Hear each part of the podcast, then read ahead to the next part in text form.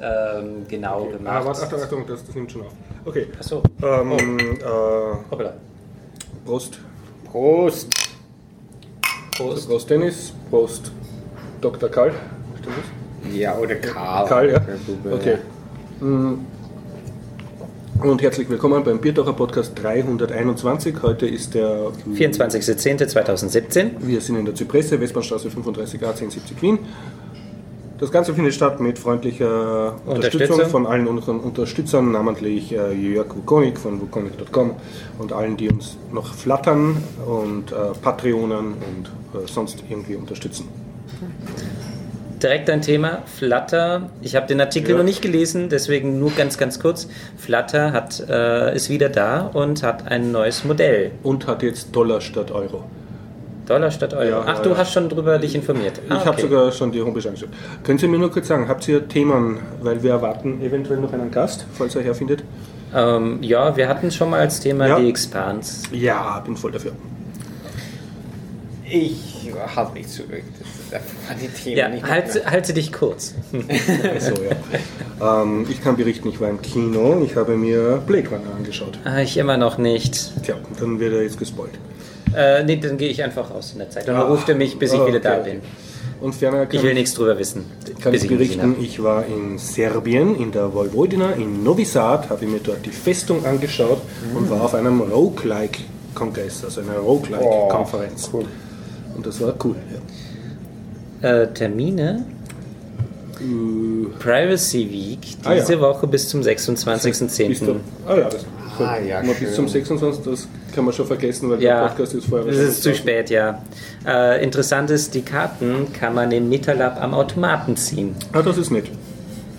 Und gehst du hin, oder? Nein, ich habe einfach keine Zeit, aber der 26. ist der Donnerstag. Ist Nationalfeiertag. Ist natu- ja, da habe ich Zeit. Äh, Hm. Vielleicht. Ja. Was für ein Feiertag ist das? Österreichischer Nationalfeiertag. Österreich hat in voller Souveränität die immerwährende Neutralität erklärt. Ach so, okay. Vulgo Volkserklärung, der letzte Russ ist, äh, ist abgehauen. Ach so. Und wir können wieder unsere typische österreichische Sachen machen. Ja. Den Kaiser. An, auf den Kaiser. Das wäre schon noch die nettere Seite Kaiser und. Kindesanbetung äh, zelebrieren. Oh, ja, das. Aber das hat jeder Staat. 4. Juli sage ich dazu nur. Ja, das war Krieg gegen England, haben die. Nein, die haben ja Unabhängigkeit von England. Siehst du, auch ein patriotischer Tag. Ja, eh. Ich sage nichts dagegen. Ähm, ich besser sage nichts über Was ist der tschechische Nationalfeiertag? Das weiß ich nicht. oh je, oh je. Hey, servus. Wir haben einen Gast. Du bist live auf Sendung. Thomas Kunze Servus. Hi. von Games Institute aus Das Hallo. ist der Dennis, der, der Karl. Ja, grüß dich. am besten Ah ja, wir müssten in Flugmodus gehen, wenn wir aufnehmen. bin ich schon, bin Ja, ich schon. Hab vergessen, ja. So, ich muss auch Timestamps mitschreiben. Ja, cool, dass du hergekommen bist. Ja, freut mich. Ich habe dich eh einmal interviewt für einen Podcast. Richtig, genau. Bei der Aber vielleicht, der. wer weiß, ob das jemand gehört hat. vielleicht, wenn du dich nur kurz vorstellst, wie du heißt und wer du bist. Okay, also ich heiße Thomas Kunze, ähm, bin heute Abend von dir eingeladen worden und ähm, betreibe eine, eine Initiative, die Games Institute Austria heißt. Du und bist das Games Institute Austria. sozusagen, genau. Also das bin größtenteils ich. Also wir begrüßen heute das komplette Games Institute Austria. bei uns. Genau. Ähm, und ich beschäftige mich im Prinzip mit Game-Based Learning, Game-Based Communication, also alles, was man mit Spielen so machen kann außerhalb der Sehr cool. Games-Kultur. Sehr cool. Ja. Und machst du auch die Sachen Games-based Politik wie in China? Das musste ich fragen.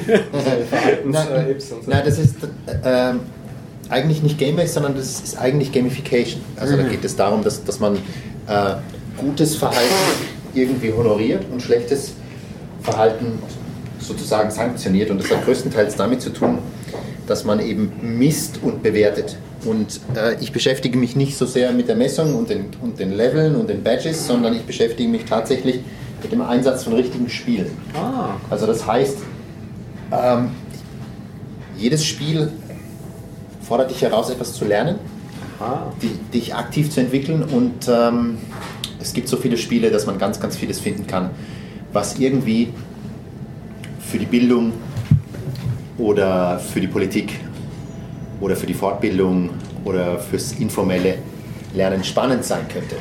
Cool. Gibt es auch ein gutes Spiel, das du empfehlen würdest für Notenlesen, musikalische Notenlesen? Oh. Für musikalische Analphabeten, die Noten lesen lernen sollen. Aber nicht unauf, ja, ich meine, man muss es irgendwann lernen und oft wollen Kinder lernen, wie man Noten liest und dann, wenn man es immer das Gleiche immer beibringen muss, ist es nicht wirklich so vielleicht interessant. Und die Spiele, die ich gesehen habe, meistens waren nicht so ähm, überzeugend gut und es wäre cool, ich frage nur aus persönlichem Interesse. Also ich kenne aktuell kein Spiel, das dich tatsächlich schult, Noten zu lesen. Es gibt natürlich ganz, ganz viele Spiele, die sich mit Musik und mit ähm, Tönen und mit Rhythmus beschäftigen, aber zum Notenlesen spezifisch ist mir leider keins bekannt. Ähm, Aber für Musik generell? ja, jede Menge Sachen. Also Aha. Äh, es gibt ja Guitar Heroes. eben die allzu bekannten Guitar Hero, Rockband und so weiter. Was man davon hält, ist natürlich eine, eine andere Sache. Ah, ja, aber es findet trotzdem während dieses Spiels ein Lernprozess statt. Also du Ja. musst oder du bist herausgefordert, das ähm, Richtige Spiel besser zu spielen, die Ja. richtigen Töne zu treffen, die richtigen Tasten zum richtigen Zeitpunkt. Aber es hat mehr mit Rhythmus zu tun als mit äh, Noten. Weil du hast absolut keine Ahnung, was das für eine Note ist. Du lernst nur eins Rhythmusgefühl. Es wäre aber durchaus denkbar, dass man im Prinzip auf so einer Basis, also quasi im Rahmen der Nutzung des Spiels, so vorgeht, dass man quasi zusätzliche Infos liefert, zumindest für diejenigen, die sich interessieren würden. Das heißt Ja. noch lange nicht, dass das dann alle machen und alle tun und alle auch gerne tun, aber es heißt doch, dass diejenigen, die das Spiel gut finden und vielleicht Interesse haben an Notenlesen, Musik, Instrumenten spielen oder so, dass die eben dadurch sozusagen die Brücke gelegt bekommen könnten. Das wäre denkbar. Also das, so würde ich es nutzen. Also es ist natürlich der Königsweg, wenn du, wenn du die Möglichkeit hast zu sagen, okay, was ich im Spiel lerne, also was ich tue, ist automatisch ähm, sozusagen für den Alltag umsetzbar. Aber Spiel ist ja vor allem auch eine soziale Beschäftigung Ah. die, die, die im Prinzip ganz stark damit zu tun hat, dass ich mich gemeinsam an etwas heranwage und diese Zeit genieße. Und wenn ich da eben im Auch in Prinzip einem Singleplayer-Spiel? Auch in einem Singleplayer-Spiel kann Okay. man zusammenspielen. Nee, ich meine jetzt nicht zusammenspielen, aber wenn man ganz alleine ist, hat das dann auch. Das Also es gibt natürlich Spiele, die, die sehr stark auf, auf ähm, sozusagen die Einzelspielererfahrung setzen.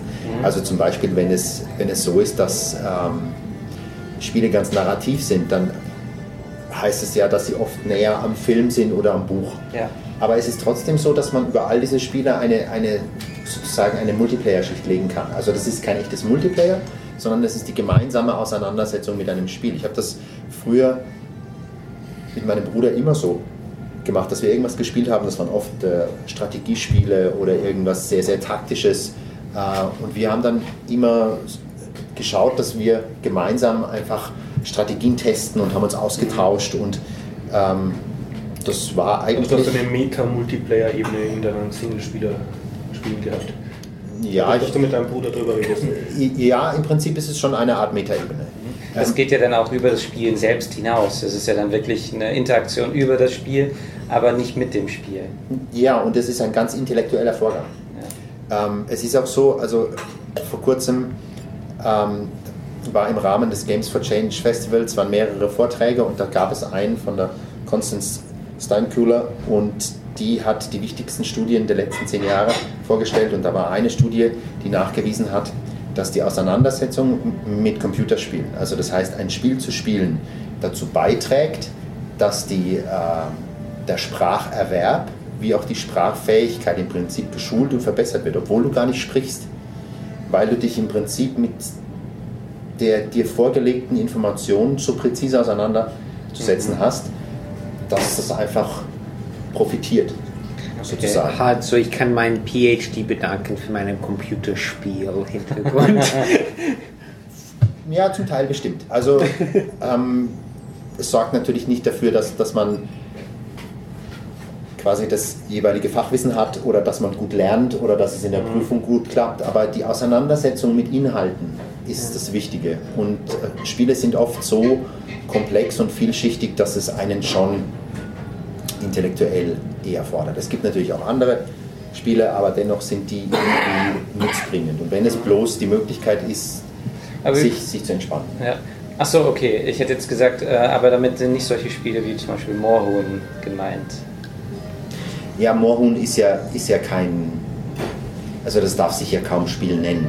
Moorhuhn ist, ist ja eine Art äh, Büro-Freizeitbeschäftigung sozusagen. Also es ist intellektuell nicht besonders anspruchsvoll, es ist von der, von der Steuerung her nicht, nicht besonders. für einen Whisky-Hersteller. das zu Das ist einfach nur, äh, da erscheint etwas und du schießt drauf. Es erscheint etwas und du schießt drauf. Das Es ist so ein primitiv, bisschen- Ach so Es ist ein bisschen so wie Scheibenschießen am Jahrmarkt. Aha, es Das- ist wie Whack-A-Mole. Ja, Ja, so, so, nur Whack-A-Mole ist es immer noch so, dass ich, dass ich ja, also das ist ja noch fordernd. Ja. von der Koordination her. Moorhuhn ist einfach nur, es fliegen Moorhühner über den Bildschirm unterschiedlich schnell und du musst die abschießen. Also das ist wirklich so Scheibenschießen. Und ähm, es ist damit kein, kein Spiel, das sich besonders hervorheben würde durch was Spannung mit oder zum Komplexität. Beispiel, okay, das ist fragwürdig, ob das wirklich ein Spiel im Sinn ist, aber es gibt in Japan die bekannte Visual Novels, falls du diesen Begriff kennst. Das sind die Spiele, wo es ist nicht wirklich so viel Spiel, aber es ist wie diese Choose Your Own Adventure, wo du viel liest und es schaut und dann Das sind so man Manga-Figuren, ne? ja, Manga-Figuren und dann nach einem bestimmten Punkt kannst du A, B, C, D und dann laut wie du aussuchst die richtige Entscheidung, entweder so Adventures sind ne? The Ja. Telltale Games. Ja, So, ja, so ein bisschen. Also ähm, so die Idee der Choose Your Own Adventure Books ist ja schon älter. Also das gibt es ja auch tatsächlich als richtiges Buch, insbesondere im englischsprachigen Raum.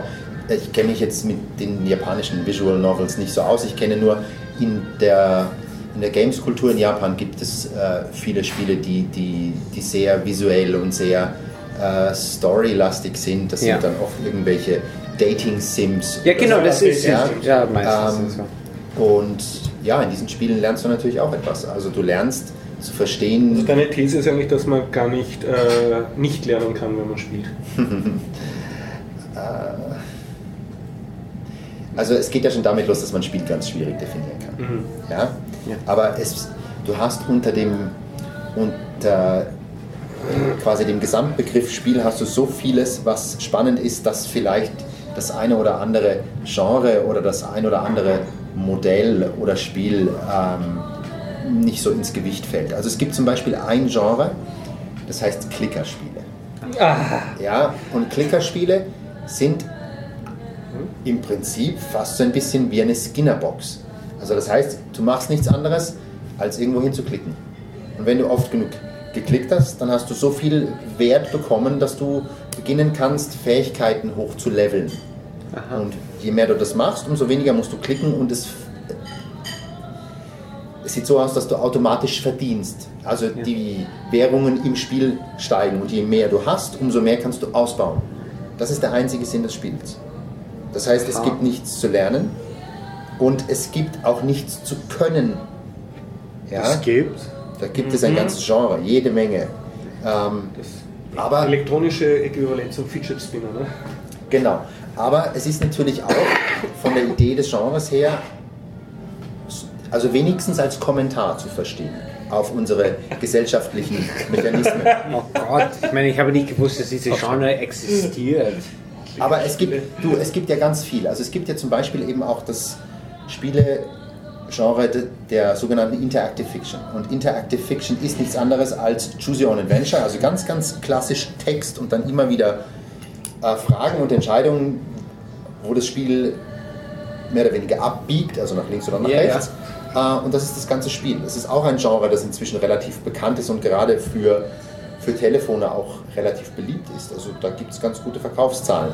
Ähm, aber es gibt Spiele, die heißen Walking Simulator sozusagen. Also da geht es darum, dass man, dass man gar nicht wirklich interagieren kann. Also das heißt, du, du hast eigentlich keine Verben. Also wenn du über Spielmechaniken sprichst, das ist, das ist sozusagen das, was du tust, dann geht es immer um die Verben, was tust du.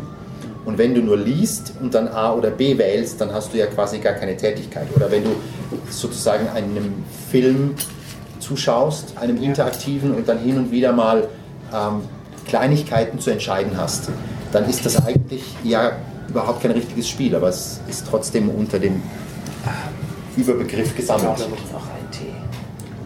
Okay. Ja, machen wir Pause. wir mal zum Essen? Mhm, ja. Äh, das ist ja wurscht, wann welche Zeit wir haben. Bis gleich. Okay, okay nimmt auf. Okay, dann, äh, während der Thomas jetzt äh, rauchen ist, reden wir über The Expanse, okay? Mhm. Ähm, 50 Sekunden warten. Die bitte. Dennis, du. Ja, ich du hab's hast ja jetzt zwei, zwei Staffeln, zwei Seasons von The Expanse reingeknallt. Ja, am Stück. Hattest du dabei meine Empfehlung noch im Ohr vom letzten Nein, Podcast? Ah. aber ich habe mir gedacht, nach Discovery, Mhm. ach, ich habe gerade so Lust auf Science Fiction. Und ich hatte Was hauptsächlich Science durch die Fiction? Stimme. Mit Discovery ist kein Science Fiction. Nein, ich hatte Lust auf mehr Science Fiction. Ach so. Also ich wollte noch mehr Science Fiction sehen. Fokus Discovery, ähm, The Expanse, nicht Discovery. Ja, ja, genau. Und, Expanse. also du bist einfach da reingestolpert und hast das unvorbereitet Ja. und ohne Vorurteile angeschaut. Genau. Also innerhalb von wenigen Stunden. Äh, Also alle auf einer Ding reingeknallt, nonstop. Oder? wie nennt sich das? Binge-Watching? Binge-Watching, Ja, das ja, ein genau. gescheites Ja, ja, genau. Also, Wie lange brauchst du für eine komplette Season? naja, wie viele? Folgen sind es? Stimmt, ja. Aber ich meine, Äh, du 10 machst du und 13 keine, waren's. keine Verdauungspausen dazwischen oder schläfst du mal dann eine Runde? Doch, doch, natürlich, Ach so, ja, ja. Aber Und du hast noch nicht zu Ende äh, Heldensagen von Kosmos und so. Nein, noch nicht. Das ist mit Binge-Watching sehr schwer und deswegen habe ich es nicht weitergeschaut. Expanse-Burschen, äh? Ja, also- Du, du kennst das gar nicht. Nein. Okay, Noch musst, nicht. musst du angucken. Ja, äh, definitiv. Guck, Guck-Empfehlung. Äh, direkt vorweg Empfehlung. Worum geht's? Ähm, ja, ich weiß nicht, sollte man erzählen, worum es geht? Sicher sollte man das erzählen. Beziehungsweise Sie können auch die alte Biertaucher-Podcast-Folge äh, hören, wo ich das schon erzählt habe. Aber es gerne Also ganz ehrlich, ich finde, wenn man unvorbereitet ist, ist es besser.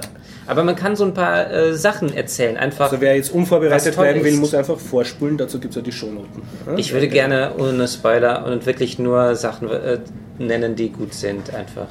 Also also bitte nenne ohne zu spoilern oberflächliche Sachen, die gut sind. Okay, also erstens, das Weltraumgefühl. Unglaublich gut. Bei Discovery hat man ja nicht so wirklich ein Weltraumgefühl, da ist das irgendwie, okay, man ist im Weltraum. Aber The Expanse, dieses Weltgefühl, äh, Weltraumgefühl, dieses, ähm, ich bin jetzt im Weltraum, die Abstände sind zu groß. Es hat mich so weit gereizt, mich eigentlich darüber mal wieder zu informieren, weil ich es nicht mehr wusste, wie groß diese Abstände sind. Ähm, man kann ein paar Orte nennen. Jupiter spielt eine Rolle, Erde, Mars und Ceres. Ja. Ähm, Venus auch. Ceres ist ein ähm, äh, Kleinplanet im ähm, Asteroidengürtel zwischen Jupiter und Erde. Spielt eine große Rolle. Und ähm, wenn man diese Abstände kennt und dass das, ja, dass es die Abstände gibt und dieses, boah, oh, ähm, sie, da wird patrouilliert und sie äh, begegnen vielleicht sogar einer Patrouille und dann eigentlich könnte man drüber hinwegfliegen und so weiter. Das war, fand ich etwas unlogisch, aber trotzdem, ähm, es passt irgendwie rein. Also man kann ja durchaus auch eine kugelförmige Patrouille sich vorstellen.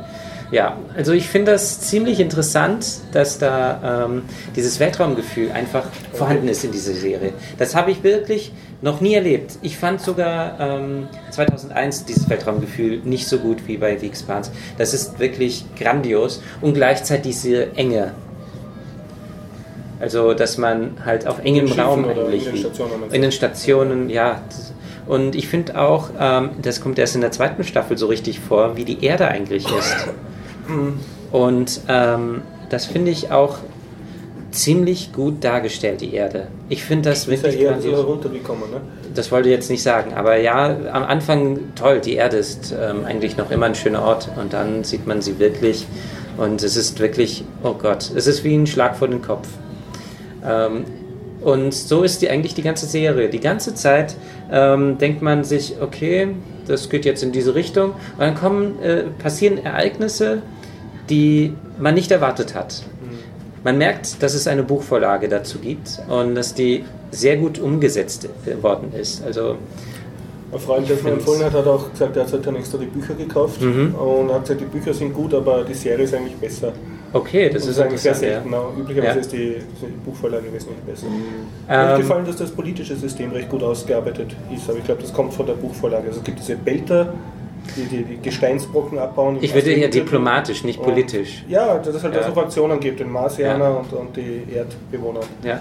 Alles Menschen sind und sie sich trotzdem nicht wirklich mögen. Ähm, was, äh, was ich finde, ist, dass diese. Ähm, es gibt ja in jeder Fraktion irgendeine Person, die eine gute Person darstellt.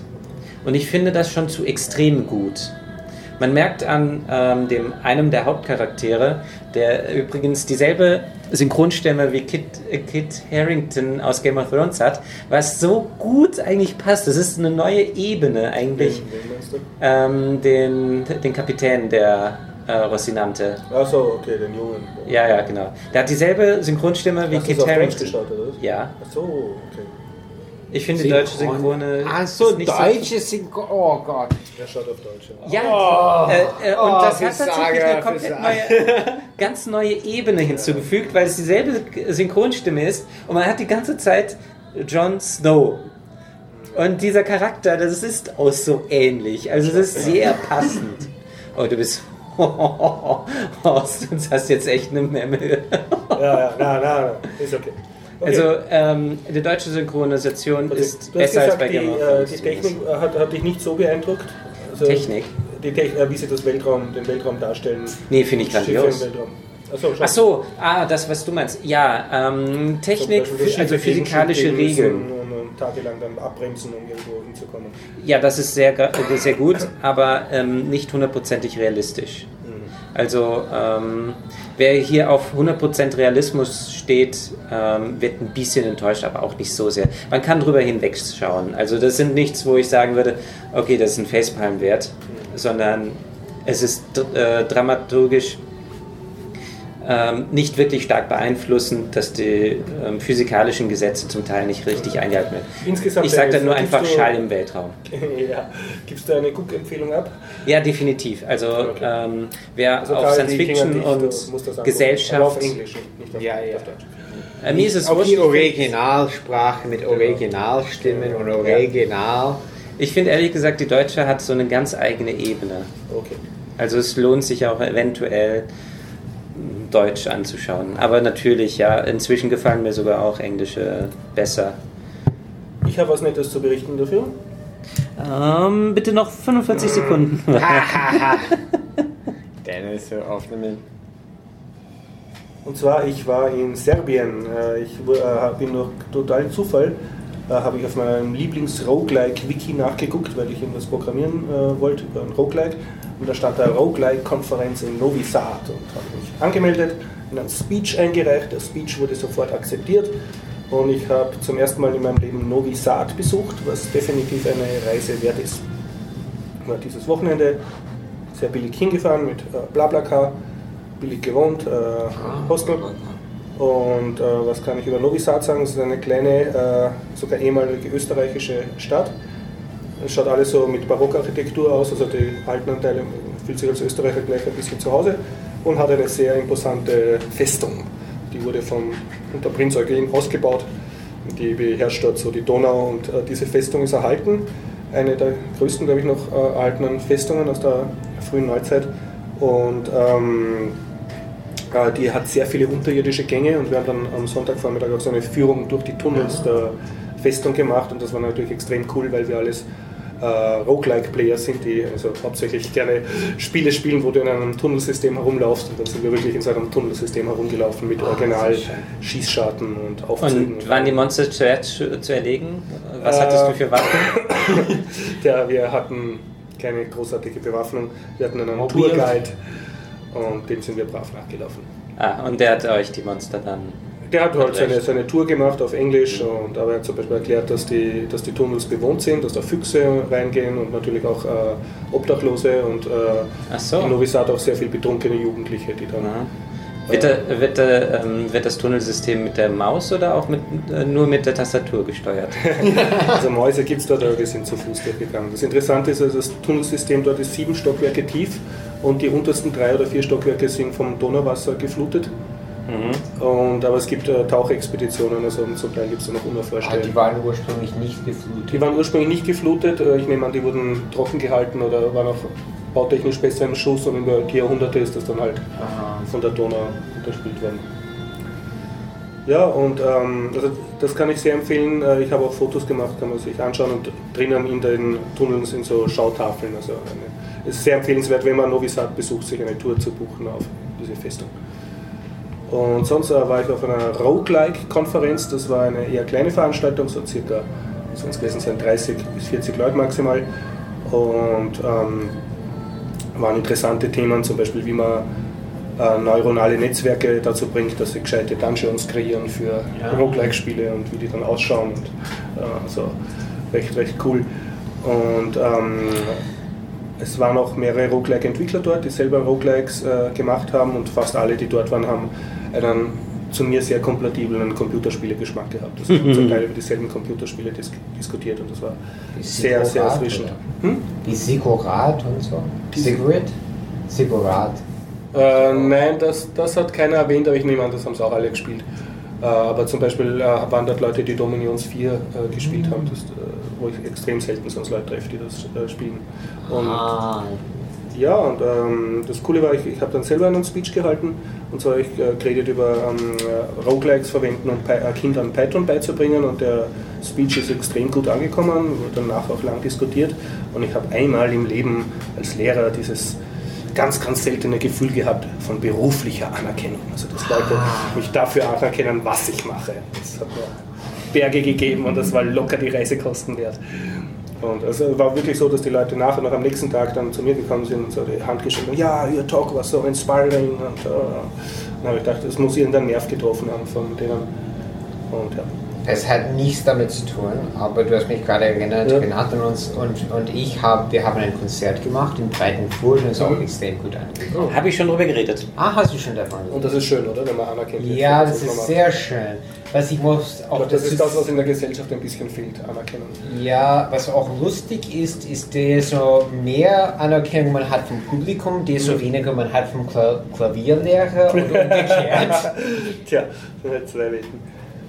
Ja, und ich werde versuchen, einen, einen Blogpost zu schreiben über das Ganze und es, wär noch, es wurde gefilmt, also es müsste sowohl mein Vortrag als auch die ganzen anderen Vorträge dann demnächst auf YouTube verfügbar sein. Also sobald ich das Blogposting fertig habe und alles, werde ich es verlinken in den Shownotes. Ah, schon. Und sonst, ah ja, ähm, es war ein cooler Vortrag, der gemeint hat, also ASCII-Grafik, früher, jetzt und für immer. Das war so ein bisschen ein ASCII-Grafik-Fanatiker und hat dann einfach extrem coole Sachen gezeigt mit OpenGL und AS ASCCI. Ah, Textgrafik, also 3D-Drachen bestehend aus Buchstaben und ja, und ich habe extrem Lust gekriegt. äh, Wahrscheinlich die, ähm, äh, wie heißt die, die Lala? Nee, die Kaka Library. Ich weiß den Namen nicht mehr. Und dann wurde sehr viel auf äh, Beamer, dann waren so Afterpartys und da wurde sehr viel ähm, Brogue gespielt, BR, also B Brogue.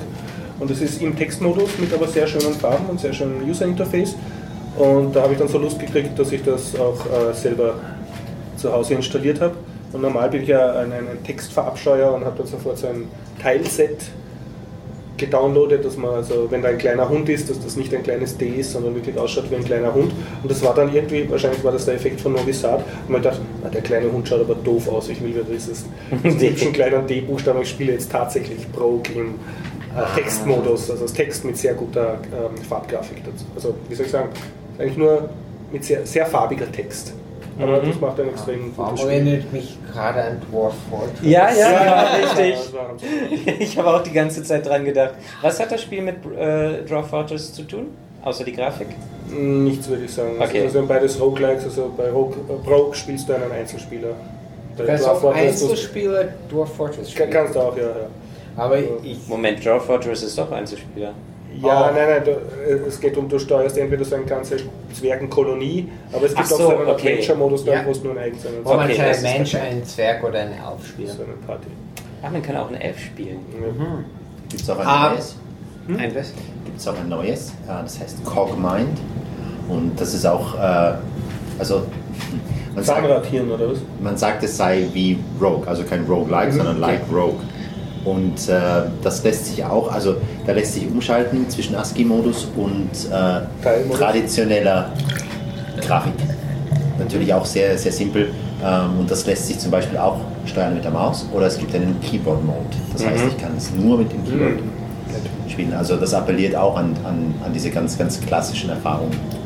Cogmind Cockmind. Und kannst du kurz sagen, worum es geht in dem Spiel? Oder?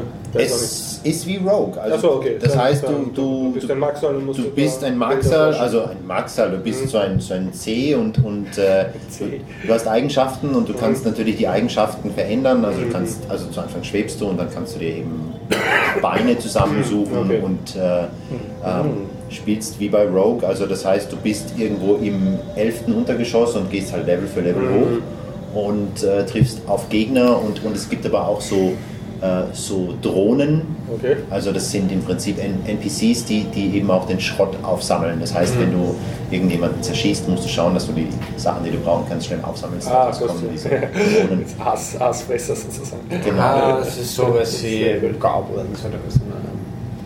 Das schaut sehr spannend aus. Es ist nicht mein Genre, aber ich glaube, für diejenigen, die das mögen, ist es wirklich ein Genuss angeblich. Also ich hätte ja so gern sowas wie Draw Fortress in etwas leichter bedienbar. Ja, Gott. Ja, dann kann ich ja Oder Rogue, sehr empfehlen, weil Ach so. einen extrem wirklich so mit Maus, so. mit Maus und ein paar Tasten hat. Achso, das ist doch wie Draw Fortress. Nein, es ist einfach bedienbar, was was Ja, ich Draw meine Fortress jetzt- nicht behaupten kann. Nee, ich Rogue mein, hat ein wirklich gutes User-Interface. aber das ist doch Roguelike, dachte ich. Ja. Also, okay, das ist... Also, Roguelike heißt nur, dass du ein Maxal bist, rumlaufst und ja, permanent. nee, das meine ich nicht, sondern wirklich äh, Draw Fortress, dass du einen ganzen Staat steuerst. Achso, Jetzt von Rimworld. Äh, kann ich mich mehr erinnern. Habe ich drüber gelesen, aber irgendwie war es noch nicht so vollständig, habe ich in Erinnerung. Also es hat mich noch ist nicht... immer noch Early Access, glaube ich, aber es lohnt sich. Also es ist natürlich nicht ganz so wie Dwarf Fortress, aber Mhm. es hat doch einige Aspekte, die ganz ähnlich sind. Ähm, zum Beispiel ist es, ist es so, was, was ja auch bei Dwarf Fortress eine der Stärken ist, ähm, bei Rimworld entstehen über die Charaktereigenschaften und die Handlungen der Figuren, die, die Teil der Basis sind, entstehen Geschichten. Ja. Also es ist ein Geschichtengenerator sozusagen. Mhm. Was war nochmal Rimworld? Wie war die Grafik nochmal? Die Grafik ist so ähnlich wie Prison Architect. Okay, dann weiß ich, welches Spiel das ist. Okay, ja. Das ist äh, das, wo ähm, zum Beispiel in der Wüste, ähm, wo du äh, nicht wirklich in die Tiefe gehst, sondern äh, hauptsächlich in der Oberfläche Bleibst bleibst. auf der Oberfläche. Ja. Ja, das Beklemmende von Draw Fortress mag ich nicht so gern. Es gibt ja auch eins, das im Weltraum spielt. Das ist, glaub, weiß gar nicht mehr, ähm, wie das heißt. Das, ähm, so, das ist ähnlich wie Deep Space Nine oder sowas. Ich weiß nicht mehr, wie es heißt. Ähm, das aber ziemlich schlecht bewertet wird, weil es einfach ein schlechtes Spiel ist. Aber sowas Weltraumartiges wäre natürlich auch schön. Es Ja, gibt auch sowas noch immer im Early Access und Alpha 22 gibt es Stonehearth. Okay. Ich schreibe das alles mal auf. Ich habe das Spiel manchmal versucht, es ist noch in Early Access und Alpha, aber Earth oder Hearth? Hearth, so wie, weißt du, Steinernes Herz, oder was? nein, Herd. so wie Herd, wo man das Feuer. Herd, okay. Feuerstelle. eine Feuerstelle. Und das ist ein Spiel, die Vorbild ist so Dwarf Fortress, eine RPG-Mischung und aber hauptsächlich man hat eine so ein Dorf von verschiedenen Hearthlings nennen die sich. Herdlinge. Herdlinge und ja, die haben Levels und, und die haben Persönlichkeiten, die reden miteinander und verschiedene, viele andere Sachen. Aber es ist noch sehr, ähm, sagen wir, sehr viel wird entwickelt. Ähm, wie ich es probiert habe, zum Beispiel habe ich gemerkt, man kann alle Gebäude eine Custom Design machen von ihr. Es gibt für Gebäude ein Template, Mhm. aber man kann selbst Templates innerhalb des Spiels machen. Mhm. Und dann braucht man nur, um es zu bauen, braucht man die Herdlinge und die Ja. Ressourcen. Ich glaube, das habe ich auch schon irgendwo auf YouTube gefunden. Ja, ich suche nach sowas in der Art, aber ich mag dieses Beklemmende von ist Fortress. nicht. beklemmende. Ich finde das irgendwie beklemmt, dieses Spiel. Das ist beklemmt. Ähm, Klaustrophobie. Klaustrophobie. ja. Ach so, ja. Ich habe es auch gespielt. Ich finde Dwarf Fortress, was nervig ist, ist, ähm, es gibt sehr viele Bugs. Bugs, oder was? Bugs, ja. Und auf meinem i5 oder ich meine auf i7 wäre es auch nicht anders, hat meine Computer einfach nicht die Leistung, es zu spielen. ich meine, es ist ASCII-Grafik und dann gibt es dann 10 Frames per Second. Und ich bin wie. Das ist ein bisschen schlimm für mich. Besonders sobald man mit Wasser arbeitet. Ist eine Katastrophe. Ja. Zum Thema Spiele ähm, Ja, habe ich auch dort erfahren äh, auf der Konferenz. Äh, Illwinter, meine Lieblings äh, äh, proprietäre Spielefirma, arbeitet an Dominions 5. Das soll jetzt im November herauskommen. Bin schon sehr gespannt. Es gibt auf illwinter- illwinter.com schon einen Eintrag, wo sie schon Features vom neuen Spiel herzeigen. Das ist jetzt eben schon die fünfte Inkarnation dieses Dominionsspiels und ja, ich werde es mir sofort kaufen am ersten Tag, wo es heraus ist. Wie jedes. Und dann werde ich es sehr intensiv spielen. Mhm. Also ich habe was zu tun. Äh, Das heißt also, zwei Monate lang sagst du, ich bin nicht erreichbar. Ja, der Podcast wird, wird passiert. Ich habe einen Ach, Kollegen, der spielt jetzt Elex und hat äh, schon vor zwei Jahren, als Fallout 4 rausgekommen ist, Mhm. hat er gesagt, ich komme jetzt einen Monat lang nicht. und nach einem Monat, ich komme noch einen Monat nicht. Ja, ja, ja. Das klingt wie MMO-Spieler. Äh, ja, der, der spielt auch ein bisschen MMO, ja. Das doch Wenn schon. ich war mal Guild Leader in einem MMO und das war wie, okay, ich muss mich entscheiden, soll ich einen Magister abschließen oder ein Master sein? Da habe ich mich entschieden, okay, ich mache besser einen Magister. Ja, ich glaub, weiß nicht, ob die Entscheidung korrekt war. Für deine Zukunft. Solltest du jetzt im CV schreiben, dass du Guildmaster wirst? Ich war ähm, in, falls jemand das kennt, Warhammer Online. Mhm. Eigentlich solltest du dazu schreiben, Guildmaster in War. Wirklich? Ja, warum nicht? Das ist durchaus in der IT. Wirklich, ich war, ja, das ist, ich, ich habe auch World of Warcraft gespielt und ich konnte einfach nicht mich, weißt du, als Guildmaster oder irgendwas, es war nicht so interessant für mich. Es war hauptsächlich für mich interessant Warhammer Online, ähm, dadurch, dass es ging um Menschen gegen Menschen spielen, P RV, RVR oder weißt du, Ja. PvP auf Massen, wo man hat zwei Seiten und eine Seite sind Menschen und die andere Seite sind Menschen. Und in World of Warcraft geht es um eine Gruppe von Menschen gegen bestimmte Dungeons. Und das war nicht so interessant für mich.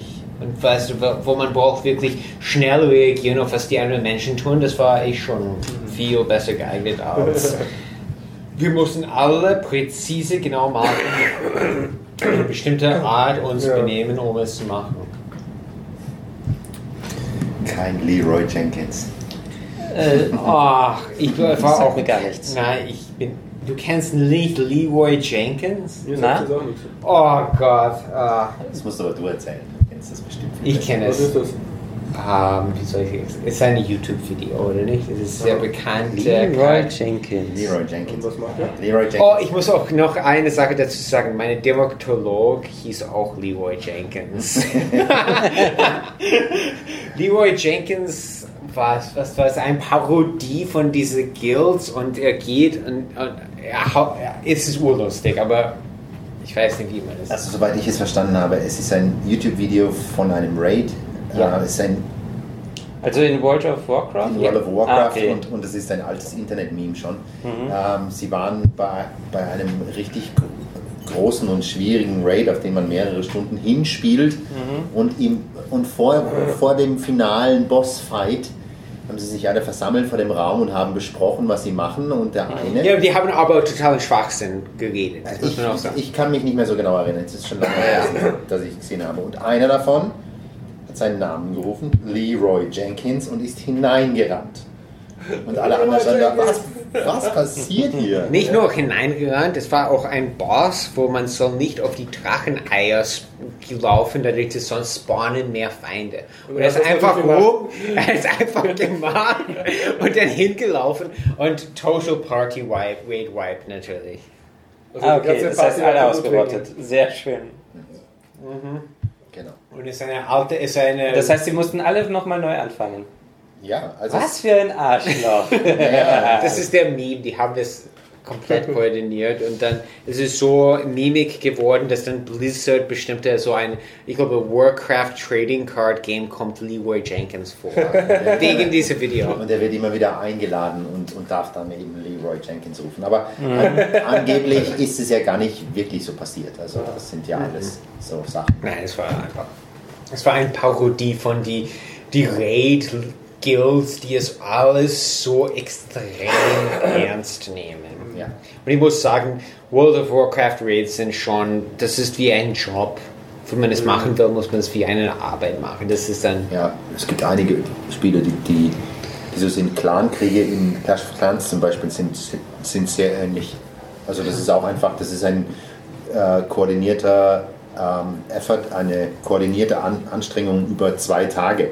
Es gibt einen Vorbereitungstag und es gibt einen Kampftag und wenn ein Clan gut funktioniert, weiß jeder, was er zu tun hat. Nicht nur während des Kampftages, wann er angreift und wie er angreift und wen er angreift, sondern eben auch in Vorbereitung. Das heißt, äh, es ist ja so, dass man eigene Truppen hat und, und eben die Clanburg und es ist, also man hat 240 Truppen zum Beispiel und hat in der Clanburg dann nochmal 25 oder 30 oder 35 und es ist essentiell, was, was da drin ist und das heißt, jeder muss dann entsprechend spenden, was insbesondere dann kompliziert wird, wenn du, wenn du keinen Clan hast, der gleichmäßig ist. Also wenn du nur Rathaus 10 oder Rathaus 11 hast, ist es relativ einfach. Aber wenn du von Rathaus 11 bis Rathaus 8 gehst, dann ist es natürlich nicht so, dass der Rathaus 8 den obersten spenden darf.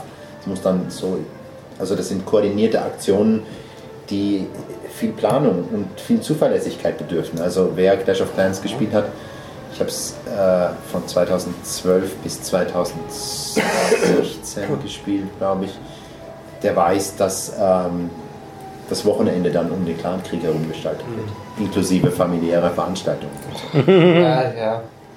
Ich meine, ich habe War, Warhammer Online gespielt und da war auch, ich habe manchmal den ganzen Tag einfach das Spiel gespielt, aber ich war hauptsächlich nur gut mit, naja, ich war gut generell, aber mit Taktik war ich besonders über die anderen Spieler überlegen und deswegen habe ich ein Guild gehabt mit 110 Leute oder so. In, in unserem Clan, also Clash of Clans kann maximal 50 Mitglieder haben, im Clan, in unserem Clan waren wir so 25 bis 35. Aber da ist es dann wirklich, also du spielst nicht das ganze Wochenende, sondern es ist dann so, dass du am Samstagmorgen aufstehst und frühstückst und sagst, okay, um halb, halb zehn mache ich meinen Raid und dann äh, schaue ich, dass ich, dass ich die und die und die Burg vollkriege, dass ich äh, spende und dann kann ich um 12 Uhr den nächsten machen und so. Also das ist, ist dann schon, Am Wochenende dreht sich um, um dein Genau. äh, Spiel. genau. Leidet das dann nicht äh, dein Privatleben dann? Äh, nein, irgendwann hat dann Clash of Clans gelitten. Also Also, ich habe das Privatleben vorgezogen. Aber wie gesagt, von, von 2012 bis 2016 gespielt und äh, die letzten eineinhalb Jahre sicherlich relativ seriös, also nicht besonders erfolgreich, aber ernst genommen, einen Clan geführt und einige ambitionierte Leute drin und äh, wenn man halt drei Jahre in so ein Spiel investiert hat, dann nimmt man das auch ernst und dementsprechend mussten andere Dinge in kürzer treten. Das ist ganz normal. Wie zum Beispiel der Hund. Ich habe keinen Hund. Ja, Aber so der ungefähr. wird, das Tamagotchi. Ja. ja. Ach so, ja genau, richtig. Tamagotchi. Ah ja, genau, Tamagotchis kommen wieder auf den Markt. wie kommt ohne Schmäh? Ja, das ist kein Schmäh. Ah, ich habe eine Spielempfehlung. Ähm, Tamagotchis kommen wieder auf den Markt. Ähm, na, äh, Farbe, oder? Moment, zum 20. Geburtstag oder was Ah. das ist? Oder 25, ich Ach weiß nicht mehr genau, so. 20. Ähm, für etwas über 10 Euro. Das war kein Mini, oder? So wie das Super NES Mini. doch, das, der Vergleich ist ungefähr, das, das trifft es sehr gut. Also das Gerät ist etwas kleiner, hat aber exakt dieselben Funktionen wie das Original. Also es ist wieder ein extra Gerät, das ist Es nicht ist eine 11 fürs Handy. wieder ein echtes Tamagotchi. Ich glaube, ein bisschen günstiger dürfte es jetzt sein. Ich, ich habe keine Ahnung, ich hatte so ein Teil. Aber ja, ähm, für die, die es nochmal, äh, die die Zeit verpasst haben und meinen, sie müssen jetzt es noch nachholen. Naja, Ja. also Retro ist, ist ein großer Trend. Ja, das es stimmt. gibt nicht nur das NES Mini und das SNES Mini, es Ja. gibt ja auch, also es gab ja auch von Sega mehrere Auflagen ihrer alten Konsolen, die halt so schlecht waren, dass sie niemand wirklich mitbekommen Das habe ich hat. gar nicht. Ja, stimmt. Ja, na, es, ist- es ist auch nicht erwähnenswert, also es lohnt den Kauf nicht. Aber jetzt zum Beispiel, was jetzt kommt, ist äh, The 64. Also der C64 wird wieder herausgebracht als Mini-Ausgabe Ja. und sogar als Handheld.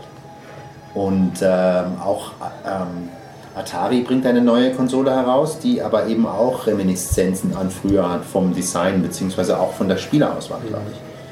Also es ist ein großer Trend und äh, es- ist ja auch seit Jahren jetzt schon gang und gäbe auf, auf der Game City hier in Wien, dass es einen Retro-Raum gibt. Ja, den gibt es vom Subotron, vom Ja, Yogi. Ne? ja, genau. Warst du Game City eigentlich? Natürlich. Uns, kannst du was erzählen? Ja, ich kann schon was erzählen. Entschuldigung. Also warst du Game City oder warst du auf der Frog-Konferenz? Ich war bevorzugt auf der Frog. Das ist für mich das Spannendere. Okay. Ähm, die Frog natürlich vor allem, um, um einfach Leute zu treffen und Ja. zu netzwerken. Äh, es gab einige interessante Talks. Ähm, aber ich muss ehrlich sagen, ich finde die Game City selbst, bis auf diese speziellen Sachen, die Frog und den, Ja. und den Retro-Raum und, und, Ja. und jetzt auch so ein bisschen das E-Sports-Ding, das jetzt kommt, finde ich die, die Game City eigentlich relativ fade, muss Ja. ich sagen. Es, jetzt dieses Jahr zum ersten Mal gab es auch Verkaufsstände, viel Merchandise und ein bisschen Computerspiele, aber ich finde, ähm, die Game City macht nicht das, was solche Spiele messen eigentlich machen sollten. Ja. Es gab auch dieses Jahr wieder eigentlich kaum ein Spiel, das noch nicht draußen war. Also Assassin's Creed Origins war das einzige, das du spielen konntest, soweit ich informiert bin, dass du spielen konntest, das noch nicht draußen war von den großen Publishern. Und gab es einen Indie-Raum oder so irgendwas? Wo- Es gab eine Indie-Area, Ja. ähm, wobei ich sagen muss, wenn man zum Beispiel zum Reversed Festival geht, das, das, das ja auch im Spätsommer ist, dann sieht man mehr Indie. Und Mhm. auch auf der Play Austria hat man Ja, mehr, okay. mehr Indie gesehen. Es ist vorhanden, aber ich finde, äh, ähm, ich finde es schade, dass, dass es sich so beschränkt auf, auf ein paar österreichische kleinere Studios. Das Mhm. sollte viel größer angelegt sein. Normalerweise sollten da meiner Meinung nach Dutzende kleinere Studios da sein und denen sollte man es auch leicht machen. Also Ja, die ja. sollten einen, einen Platz bekommen, wo sie einfach ausstellen dürfen. Und nicht, ähm, also im Prinzip ist ja die ganze, Se- äh, die ganze Gestaltung der Game City so von den Lokalitäten her, hängt angeblich davon ab, welchen Raum Sony bucht. Also wenn Ach? Sony Raum A bucht, dann ist der Eingang bei Raum B hinten und, und umgekehrt. Also letztes Jahr zum Ah. Beispiel ist es so, dass man hinten reinkam. Dieses Jahr ging es nur vorne. Weil Sony einen bestimmten Raum nein, hat. Moment, da, da, ich war, da war ich mal auf so einem Vorbereitungstreffen von der Game City dabei. Es hängt auch davon ab, äh, wer, wer gerade den Rathausplatz gemietet hat. Der Rathausplatz wird über Jahre im Voraus vermietet. Ah, okay. Und okay. da war damals der Zirkus Roncalli, war der, glaube ich, hat, hat irgendwie ein, Stammrecht noch auf so und so viele Jahre, dass er äh, am Rathausplatz sein Zelt aufschlagen Verstehe, darf. na gut. Und da haben dann die Vertreter Also von der Industrie sehr geschimpft, weil die hätten gern vorne am Rathausplatz aufgebaut. Und dann hat halt die Stadt Wien gesagt, ja, tut mir leid, die Verträge sind gültig und ihr könnt nur also den Hintereingang haben vom Rathaus. Fand ich Deshalb aber ganz, ganz schön letztes die, deshalb Jahr. ist die äh, Game City jedes zweite Jahr so ein bisschen anders orientiert, dass man geht entweder vorne beim Rathausplatz rein oder hinten bei der Landesgerichtsstraße. Das ist Ja, letztes Jahr war mit es den- schön. Ja, mit den Buchungen zusammen auch, wie der Rathausplatz schon vergeben ist. Mir kam es trotzdem so ein bisschen Mhm. so vor, als, als ob ich letztes Jahr und dieses Jahr eigentlich genau dasselbe gesehen hätte. Mhm, ja, ja. Also Ah, okay, dann hat sich für mich wirklich nicht gelohnt. es, gibt, äh, es gibt natürlich spannende Sachen. Ja? Mhm. Also äh, der Switch-Stand dieses Jahr Mhm. war sicherlich nicht so uninteressant und dann wie gesagt eben auch kleinere Studios. Also es gibt zum Beispiel eines, äh, ein, ein Spiel, das ich ganz spannend finde, das heißt Mars Rising. Mhm. Das ist ein recht interessantes Mars Spiel von, von einem österreichischen Studio, wenn ich richtig informiert bin. Aber ansonsten hält es sich in Grenzen und es gab dieses Jahr zum Beispiel auch Game-Based Learning Spiele. Und dann muss ich aber ehrlich sagen, von, vom ähm, wissenschaftlichen Ansatz her ist es meiner Meinung nach kein, kein Spiel, das sich Game-Based Learning nennen darf im Jahr 2017, sondern das hat eher so Math Blaster ähm, artige Also den besseren Vokabeltrainer, den wir alle in Genau, Basic damals genau. Es ist ein, ist ein Jump'n'Run und, also wie heißt es? Lee McPhee, glaube ich. Es ist ein Jump'n'Run und du kannst dann schulische Inhalte hineinladen, Mhm. sozusagen in so Mini, ich glaube in Minispiele. Und wenn du Englisch Vokabeln hineinladen kannst oder mathematische Themen, dann klingt es nicht so, als, als ob Mechanik und Lerninhalt besonders gut verknüpft werden. Ja, Und das ist eines der großen Probleme. Ja, der berühmte Chocolate Covered Broccoli, der, der einfach, also, wenn du, wenn du, wenn du ähm, Kindern und Jugendlichen oder Lernern insgesamt von Anfang an das Gefühl gibst, dass du den Zeigefinger erhebst und sagst, so und jetzt wird gelernt, dann geht das Spielerische völlig, flöten. Und, und das Ja. merkt jeder halbwegs intelligente Lerner und handelt dagegen. Ja, wahrscheinlich ist, äh, ähm, merkt das unterbewusst und nicht mal bewusst. Naja. O- Oder wir sagen mal, es ist sogar egal. Na, es ist einfach so offensichtlich, dass es die Okay. eigentlich, also mir kommt es immer so vor, als ob es die eigene Intelligenz beleidigt. Oh ja, das auf jeden Fall, ja. Ah. Ähm, Schade drum. Letztes Jahr war ein interessantes Weltraumspiel, bei dem man mehrere Drohnen gesteuert hat. Äh, Also so zigtausende von Drohnen. Das Ganze wurde in der Grafikkarte ähm, sogar simuliert, damit wirklich jede Drohne exakt simuliert wird. Ähm, das heißt, okay, wenn du schon gar nichts sagst, waren die dieses Jahr gar nicht dabei. Ich weiß nicht, wie das Spiel heißt. Ich auch nicht mehr. Aber es war ziemlich gut und hat mein Interesse geweckt. Und das war letztes Jahr das einzige Spiel, wo ich gesagt habe, wow, geil. Also das wird etwas sein, wo ich mir einen neuen Rechner gefüllt kaufen würde. So gut gleich. Ja, durchaus. Oh ja. Oh ja. Ein strategisches Spiel. Also ich habe es angetestet und dieses Spielgefühl, die, äh, ähm, die Bedienung ist noch fürchterlich, aber trotzdem, es hat schon äh, was gehabt, wo ich mir gesagt habe, oh, das ist ein tolles Gefühl, die ganzen Drohnen zu steuern. Äh, Und man hatte so ein Basisschiff, mit, äh, das die ganze Zeit Drohnen neu produziert hat. Das Basisschiff durfte auch nicht zerstört werden. Und die ganzen anderen Schiffe hatten keine Drohnen, sondern waren einfach nur Schiffe und man musste die Drohnen halt wie so ein Sägezahn durch die anderen Schiffe durch ähm, steuern oder man hat eine Mauer aufgebaut, um Raketen abzufangen oder man hatte einfach so einen Dash, womit man andere Schiffe rammen konnte. Dann konnte man auch ein Schiff auf ein anderes drauf steuern. Es war eher in der zweiten Ebene meistens äh, gehalten, ähm, obwohl es auch die dritte Ebene ein bisschen gab, aber weniger. Äh, mir hat das Spiel durchaus Spaß gemacht und ich weiß, äh, dass das ein bisschen gehypt worden ist letztes Jahr. Die waren sogar bei GameStar, ähm, äh, wurden die ein bisschen gepusht. Und letztes Jahr, äh, Quatsch, vor einem halben Jahr ungefähr, hatten sie dann die Beta-Phase oder die Alpha-Phase. Für mich sehr, sehr spannend ist die Tatsache, dass äh, scheinbar Game-Based Learning jetzt auch bei den AAA-Herstellern ähm, Meinst du? eine Thematik sein Ja. könnte. Assassin's Creed Origins Eben. zum Beispiel hat diesen zusätzlichen Modus. Ich habe es nicht gespielt, ich weiß nicht genau, wie es Was, was realisiert ist. Es ist quasi eine Art ähm, Park zum Spazierengehen. Also man ist in der Spielewelt und es findet aber kein Spiel statt. Also Sandbox. Genau. Ja, mhm. Sandbox völlig storyfrei und man hat die Möglichkeit, sich über die Dinge, die man sieht, in irgendeiner Form Also zu. praktisch ein Museum. Genau, wie eine Art Museum. Der Ist noch- Elternmodus. Schau mal, Nora. Ist, ja, genau. Schau mir diese antike Stadt an. Ja, genau. ähm, ist noch nicht wirklich Game-Based Learning, aber ist einem, Mhm, einem der größten mhm. AAA-Studios so viel Entwicklungsgeld wert, dass man so etwas ins Spiel Ja. implementiert. Das wäre ja nicht wirklich notwendig. Und auch bei, auch bei Sony gibt es jetzt zwei, drei Titel.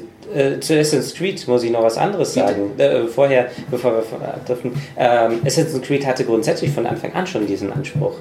Das ursprüngliche Spiel äh, ist entstanden, weil der Entwickler gesagt hat, boah, da, da fehlt mir irgendwie ähm, ein bisschen Geschichte. Und so haben die halt ähm, echte Personen mit dem Fiktiven verknüpft. Das heißt also, sie haben ähm, echte Personen in das Spiel mit eingebaut, um halt Dinge zu vermitteln. Was ich aber gleichzeitig dann schlecht fand, dass gleichzeitig auch fiktive Dinge eingebaut worden sind, womit man dann nicht mehr differenzieren konnte, ist das jetzt echt oder nicht. Was auch eventuell interessant ist, damit sich die Leute vielleicht für interessieren Sind wie die drei Musketiere. Also es ist, es ist ja so. Ja, gute Frage, ja. Es ist ja so, dass das ähm, Lernen über Geschichte oder über geschichtliche Mechanismen muss ja nicht unbedingt mit einer ähm, wahrheitsgetreuen Geschichtenerzählung Ja. verknüpft sein. Also es, du kannst auch mit Civilization gewisse Aspekte von Geschichte lernen, Ja. aber du bekommst nicht die Geschichte erzählt. Ja, das sozusagen. stimmt, ja. Ja? Aber bei ähm, ähm, Civilization ist es klar, weil du eine eigene Geschichte aufbaust. Nur die Technologien, die meisten jedenfalls, gab es wirklich. Na, Civilization ist, ist, ist ein Brettspiel. Also das, das ist einfach, es ist von der Ja. Ritualisierung her mit den, mit den Zügen und, und, und mit den, mit den. Spielfeldern und den Spielfiguren ist es ja, Ja. kein, also es ist ja keine realistische Simulation. Da ist sowas Ja. wie Crusader Kings oder Ja, Europa stimmt. Universalis oder Hearts of Iron ist natürlich viel geschichtsnäher. Ja. Ähm, aber der große Vorwurf, der ja Assassin's Creed immer gemacht wurde, und ich bin da ganz derselben Meinung, ist ja, dass das historische Tapete ist. Ja, also das ist einfach ein nettes Beiwerk. Und selbst wenn, Ja. wenn die Piratenschiffe beim, beim Black Flag realistisch nachgebaut sind, ist es eigentlich Nur eine Tapete, ja. ja, hübscher Tand. Es ist irrelevant, weil letztlich geht es darum, dass du einfach die Kanone so ausrichtest, dass du halt einfach das andere Schiff triffst. Mhm. Ja, also das ist ja noch nicht mit der Mechanik verknüpft. Ähm, was ich gesehen habe, aber um, um jetzt nochmal einen Schritt weiter zu gehen, also sie öffnen sich einfach für Themen, die auch betont familiär orientiert sind. Also es gibt jetzt auf der, auf der Playstation gibt es Spiele, die jetzt herauskommen, ich kann mich leider an den Namen nicht mehr erinnern, wer auf der Game City war, wenn man unten reinging, im Raum ganz rechts saß, waren zwei Spiele, eine Art äh, Crime Story, also wo man einen Ermittler spielt, das ist, glaube Dark Amnesia oder so ähnlich. Das war sehr, sehr spannend. Und, und dann ein Familienspiel, das man kooperativ gespielt hat, wo ich den Namen nicht, nicht mehr weiß, wo es dann auch darum ging, dass die Charaktere, also die NPCs hatten einen Charakter. Und dementsprechend musste man eben spielen. Ähm, So, ähm, ich weiß nicht, wie es heißt. Nee, ich meine jetzt, was heißt jetzt, äh, hatten einen Charakter? Ja, gewisse Charaktereigenschaften, die man so, zu beachten okay. hatte. Ah, okay. Also nicht wie typischerweise alle sind gleich und haben höchstens, höchstens, höchstens unterschiedliche Eigenschaften, wie Eine der eine ist stark, der Ja. ist stark Ja. und ähm, der verhält sich eher emotional und so, sondern wirklich Charakterzüge. Genau. Okay. Interessant. Also ich glaube, da, da tut sich relativ viel und ich glaube, es dringt langsam durch auch zu großen Studios, dass ähm, eine, eine weitere Ebene ganz spannend sein kann. Ob die jetzt eher bildungsbezogen ist oder ob es eher darum geht, eben die, die Zielgruppe der Core-Gamer auszuweiten. Ähm, das bleibt fraglich und das muss man beobachten. Aber ich finde, Nintendo zum Beispiel macht das sehr, sehr gut. Also ich finde ein, ein Spiel wie äh, Mario, Mario and Rabbids heißt Ja. es, glaube ich, Oder ist, was? Ne, End Rabbits, glaube ich, ja. ist eine, eine ganz, ganz spannende Idee. Einfach mal so Mhm. ein, so ein Hardcore-Strategiespiel wie XCOM in ein familiäres Oh oder ja. familientaugliches Umfeld Ja, zu ja. ersetzen. XCOM mit äh, in Bonbons. Genau. Mit was? In Bonbons. In Form. Bonbons. Ja, im Prinzip. Äh, in Comicform, ganz Ja. niedlich mit dem Rabbits Humor und, und dann eben all den Figuren aus diesen Welten, aber eigentlich ist es ein XCOM. hast du noch nichts gehört? Ich habe es davon gehört, aber Ja. es nie gespielt. Achso, ja, okay. Also das heißt, es geht tatsächlich darum, die eigene äh, Truppe entsprechend zusammenzustellen, entsprechend vorzubereiten, hochzuleveln, ähm, die unterschiedlichen Eigenschaften der Waffen zu verstehen und richtig ein, einzusetzen. Also es ist ein richtiger strategischer, rundenbasierter Shooter. Also Äh, nicht Shooter, äh. Entschuldigung. Äh, also du weißt schon. Ja, wie Ähm, heißen sie nochmal? Taktikspiel. Rundenbasierte Taktik. Ja, Taktikspiel. Das ist auch etwas, was ich interessant finde. Ich überlege es mir zu holen, ähm, weil XCOM und äh, das andere, wie heißt es nochmal, ähm, dass ich dadurch bekommen habe, dass ich hier das erste Mal beim Podcast war. Äh, mich hat das im Prinzip die Spiele interessiert. Das Problem war nur, dass diese Stimmung, die ausgestrahlt worden ist, ähm, auf mich nicht positiv gewirkt hat. Für mich sind die so negativ und das hat mir nicht ähm, dann nach einer gewissen Zeit ähm, irgendwie Es die Stimmung jetzt zwei gedrückt. Leute am Tisch, die sehr gern XCOM spielen. Ich weiß. Ja, ich nichts gegen XCOM. Ich finde das Spiel gut, aber es ist nicht für, für mich persönlich. Okay. Du Mit XCOM es, nicht, 2 ist viel besser. Wegen du der Stimmung. es nicht dystopisch. Ich mag Dystopien, aber das ist schon von der Stimmung zu extrem für mich. Ja, zu, Ich mag Dystopien, aber lasst mich in Ruhe. ich lebe in einer Dystopie. Äh, Ja. Ich muss es nicht nur in Spielen haben. Nach der Wahl, ja, Ja. schon. Also so ist es sozusagen XCOM in Bonbon-Form für mich schon interessant. Ja? Thomas, kannst du noch was erzählen über die Frog-Konferenz? Da war ich noch nie und habe es auch dieses Jahr versemmelt hinzugehen. Ähm, ja, die Frog-Konferenz sieht im Augenblick so aus, also sie wird organisiert von der Donau-Universität Krems, von Mhm. Alex Pfeiffer und seinen Leuten, die ich sehr schätze, äh, mit denen ich auch arbeiten darf. Ähm, und dieses Jahr war es leider wieder nur ein Saal, also Mhm. es wird immer überlegt, ob man es wieder größer macht, weil früher waren es ja dann doch zwei Tracks, also Okay, zwei äh, ähm, Locations dieses Jahr leider nicht. Mhm. Ähm, es hat drei Tage gedauert, geht am Freitag Mittag los und dann waren eigentlich ganz, ganz spannende Keynotes Mhm. da. Also zum Beispiel war der, war der Scott Osterweil da vom, vom MIT ähm, und es sind einfach es sind einige richtig gute Speeches dabei. Mhm. Was sie dieses Jahr gemacht haben, sie haben es ganz wild gemischt. Also früher gab es zum Beispiel einen, einen Juniors Day, glaube am Sonntag war der letztes Jahr. Wahrscheinlich wird mich der Alex zerreißen, wenn er mich nächstes Mal sieht, weil ich einen Schwan erzähle. Ähm, und da waren dann eben die ganzen Junioren sozusagen, also die, die Young Researchers waren am Sonntag. Mhm. Und dieses Jahr war es eben so, es gab äh, gestandene Fachleute, ganz etablierte Leute, gab Young Researchers und gab dann aber eben auch vorwissenschaftliche Arbeiten. Das heißt also Präsentationen von, von Arbeiten von Leuten, die noch an der Schule sind. Und das war eigentlich ganz äh, gut gemacht. Natürlich ist es so, wenn man drei Tage auf der, auf der Tagung ist, hört man sich nicht jeden Talk an. Ja. Das geht einfach nicht. Ähm, Und du hast interessante Leute dort getroffen aus der Branche. immer, Ja, ja. immer. Also es ist, es ist doch ein, ein Treffpunkt, wo man sagen kann, okay, also da unterhält man sich gut, da kann man zukünftige Projektideen besprechen, kann mal sehen, wie Leute ihnen real sind, die man schon über die digitalen Medien eine Weile kennt und das, das ist immer gut. Also ich kann es nur empfehlen. Ähm, die Frog ist eigentlich, wenn man sich mit Spielen beschäftigt, insbesondere wenn man Spiele nicht nur als Vergnügen sieht, ein Muss in Wien. Aber das würde ich inzwischen auch für die Play Austria sagen, die ja dieses Jahr das erste Mal war. Wir haben uns ja auf der Play Austria gesehen. Genau. Ich bin dann nur kurz da gewesen. Kannst du ein bisschen einen Rückblick noch geben über die Play Austria? Du warst ja die ganze Zeit dort. Ich war die ganze Zeit ja, dort, genau. Das war, glaube ich, die erste Play Austria. Das war die erste Play Ja. Austria, die, die ist organisiert vor, ähm, vom Yogi, ne? Jogi Neufeld vom Subotron in Kooperation mit äh, mehreren Partnern und die Play Austria versucht, die österreichische Sch- Spielebranche besting- bzw. Spieleszene zu porträtieren. Wie ist denn? Play Austria. Play Austria. Und das heißt, die Aussteller waren auch relativ gemischt. Natürlich Und auch divers. Du warst ja auch Aussteller, ne? Genau, ich war auch Aus, Aussteller, auch der Konstantin Mitkutsch war, war äh, da mit seinen Playful Solutions, der macht ja etwas ähnliches wie ich, also ähm, Beratung rund um Computerspiele und ihre Nutzung. Ähm, es waren aber auch ganz viele Universitäten da, also Ja. es war die So aus- Klagenfurt da, es war glaube ich die FH Hagenberg Das da, FH-Institut Sa- ja, äh, Ja, viele FHs auch. Salzburg war da, die Uni Krems war da, die TU Wien war da. Mhm. Jetzt habe ich wahrscheinlich die wichtigsten vergessen und sie werden mich hassen dafür. Egal, es ist ja so frei erzählt. Ähm, und es gab dann eben während des gesamten Wochenendes, also es war ich glaube Freitag, Samstag, zwei Tage, gab es dann eben auch immer kurze Presentations. Ähm, Es war in den ähm, Sophiensälen, das ist eine sehr, Moment, in den Sophiensälen? nein, nein, nein, nicht, nicht in den Sophiensälen, im, hilf mir, Äh, es war woanders. es war in, in, beim Markt da hinten, ne? bei dem. äh, Ja, nicht- äh, nicht- nicht, Markt, äh, nicht die Sophiensäle, Kunst, sondern- Also eine Kunst. das fällt mir Äh, gleich wieder ein. Egal, ein, eins von diesen österreichischen Kunstuni-Dingen.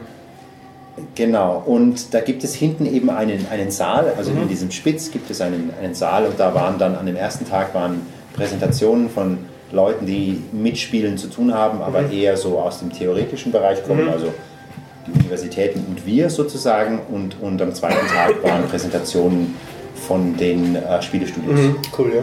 Und ich glaube, es waren 80 Aussteller und es, waren, es war sehr gut besucht. Ich kenne die Äh, wie, was sagst du zum Besuch? Waren das größtenteils so Schulklassen oder? Nein, gar nicht. Also Ja. es, waren, es waren am Freitagvormittag waren schon ein paar Schulklassen da, aber es war ganz unterschiedlich. Es waren Gamer da, es waren Schulklassen da, Mhm. es waren interessierte Leute an der Fachthematik da, es waren äh, Leute, die einen Job suchen da. Mhm. Ähm, es war noch zum Teil einfach am, am Samstagnachmittag waren Eltern mit ihren Kindern da Mhm. und haben das genutzt als Möglichkeit, Ja, einen Ausflug zu machen. Ja, genau. Also es war wirklich ein, Ich muss sagen, eine sehr, sehr coole Veranstaltung Ja. gewesen. ja, soll jetzt auch, glaube ich, jedes Jahr stattfinden. Äh, Habe ich noch nie was von gehört, interessiert mich. Ja, ähm, ein, ich habe bei Ihnen im Podcast darüber berichtet, aber ähm, vor allem habe ich ein Interview gemacht. Du hast mich interviewt dort. Durchaus, das ist auch äh, auf einem Biertaucher Podcast hinten dran, dein Interview, habe ich da glaube ich damals geschrieben, oder?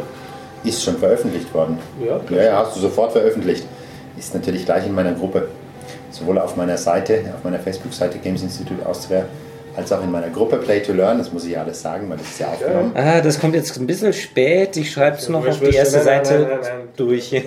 Ach so, du kennst ja seine Aber, Daten. ähm, Ja, schreibst ja, einfach sein Wir haben Passwort. uns ja ausgetauscht, aber vor allem, ich habe dort auch einen sehr netten englischen Entwickler äh, interviewt, der hat auch so ein, so ein leicht ähm, politisch angehauchtes Spiel gemacht, wo man so einen bösen Medienkonzern steuert, der die Welt beherrscht. ho, ho, ho. Ah, klingt viel. Ja, da gab es ähm, so Es gab einige sehr, sehr, sehr spannende. Rupert Murdoch. Simulator. Ich treffe mich morgen Abend erst wieder mit, nein, über, heute ist Dienstag? Evil Über- Genius. Übermorgen treffe ich mich mit Rupert einem Mur der, Murdoch. der Entwickler, die, die eben da ihr Spiel auch vorgestellt haben. Das ist, ein, das ist ein sehr, sehr spannendes äh, Projekt. Rebuilders heißt das. Das ist ein österreichisches äh, Studio, die machen ein, ein Spiel, wo es einfach darum geht, ähm, dass man ich glaube, es geht um nachhaltiges Wirtschaften. Man kann gewisse Sachen aufbauen und muss aber schauen, dass man eben. Das ist ein, ein Lernspiel im weitesten Sinne. Das ist ein Spielspiel mit Ja. Lerneffekt. Ja, also wo sie versuchen, einen Inhalt zu transportieren. Ja, aber zuallererst soll es als Ja. gutes Spiel funktionieren. Das ist immer das Wichtigste. Ah ja.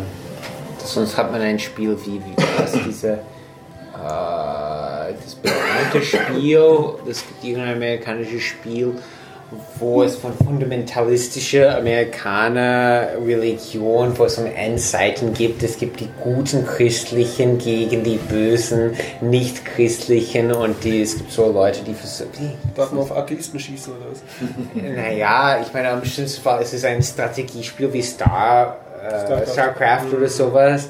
Und es gibt so wie die Guten, die haben Missionäre und die haben alle so ähm, Sweaters V-formig und die Bösen haben Rockmusiker. Sachen. Kulturclash-Spiel. Und die Guten sind natürlich die Christen oder Und sowas. sind wahrscheinlich viel Und, du- und du stärker. meinst, das ist nicht ironisch gemeint, das Spiel. Nein, es ist nicht ironisch gemeint, das ist was lustig ist. Aber beim Multiplayer kann man die Bösen spielen. Ah. Und dann die versuchen, weißt du, mit Rockmusik und böse Sachen zu überzeugen. Das Spiel sollte aber ziemlich schlecht sein. Klingt es auch. Es gibt auch irgendein christliches Spiel auf Basis der, äh, des alten Dooms, das äh, so ein oder zwei Jahre nach Doom rausgekommen ist, wo sie dann ein paar Sachen ausgetauscht haben und äh, das ist dann ein Missionierungsspiel geworden. Die haben wirklich nur die Grafiken ausgetauscht von den Gegnern und ja. Von welches Spiel? Ich weiß nicht, wie es heißt, aber Von von Wolfenstein oder was? Äh, die Doom war es mit anderen Symboliken und anderen Gegnern. Es gibt aber auch ähm, Spiele von betont christlichen Entwicklern, die sich eben nicht verstecken müssen. Also es, es gibt Ja, ein, natürlich. Es gibt, immer. es gibt ein Spiel zum Beispiel, das heißt Dropsy. Das ist, das ist der, der äh, traurige Clown. Und Dropsy kann das Spiel dadurch gewinnen, dass er die Leute dazu bringt, dass sie ihn umarmen. Oh, okay, das ist ein bewusst schönes Spiel, ja. Und äh, es ist von der Ästhetik her, also Dropsy ist ein wahnsinnig hässlicher Clown, so ein, so ein It-Clown. Ja? Ja. Und alle fürchten sich erst vor ihm und, und er muss die Leute aber dazu bringen, dass sie ihn mögen. Und du kannst das also äh, Punkte machen, kannst du darüber, dass eben die Leute dich so sehr mögen, dass sie dich umarmen. Was wunderschön ist. So. Also man muss da schon ein bisschen vorsichtig sein, nur weil es christlich ist oder religiös. Moment mal, Umarmung und Christen. Hm, hm, hm. Ich habe da nichts Böses hineininterpretiert. Also bitte. Aber Das ist ein christliches Spiel. Es ist ein Spiel von einem Entwickler, der bekennender Christ ist. Also es ist kein Spiel, das von der Kirche finanziert wird.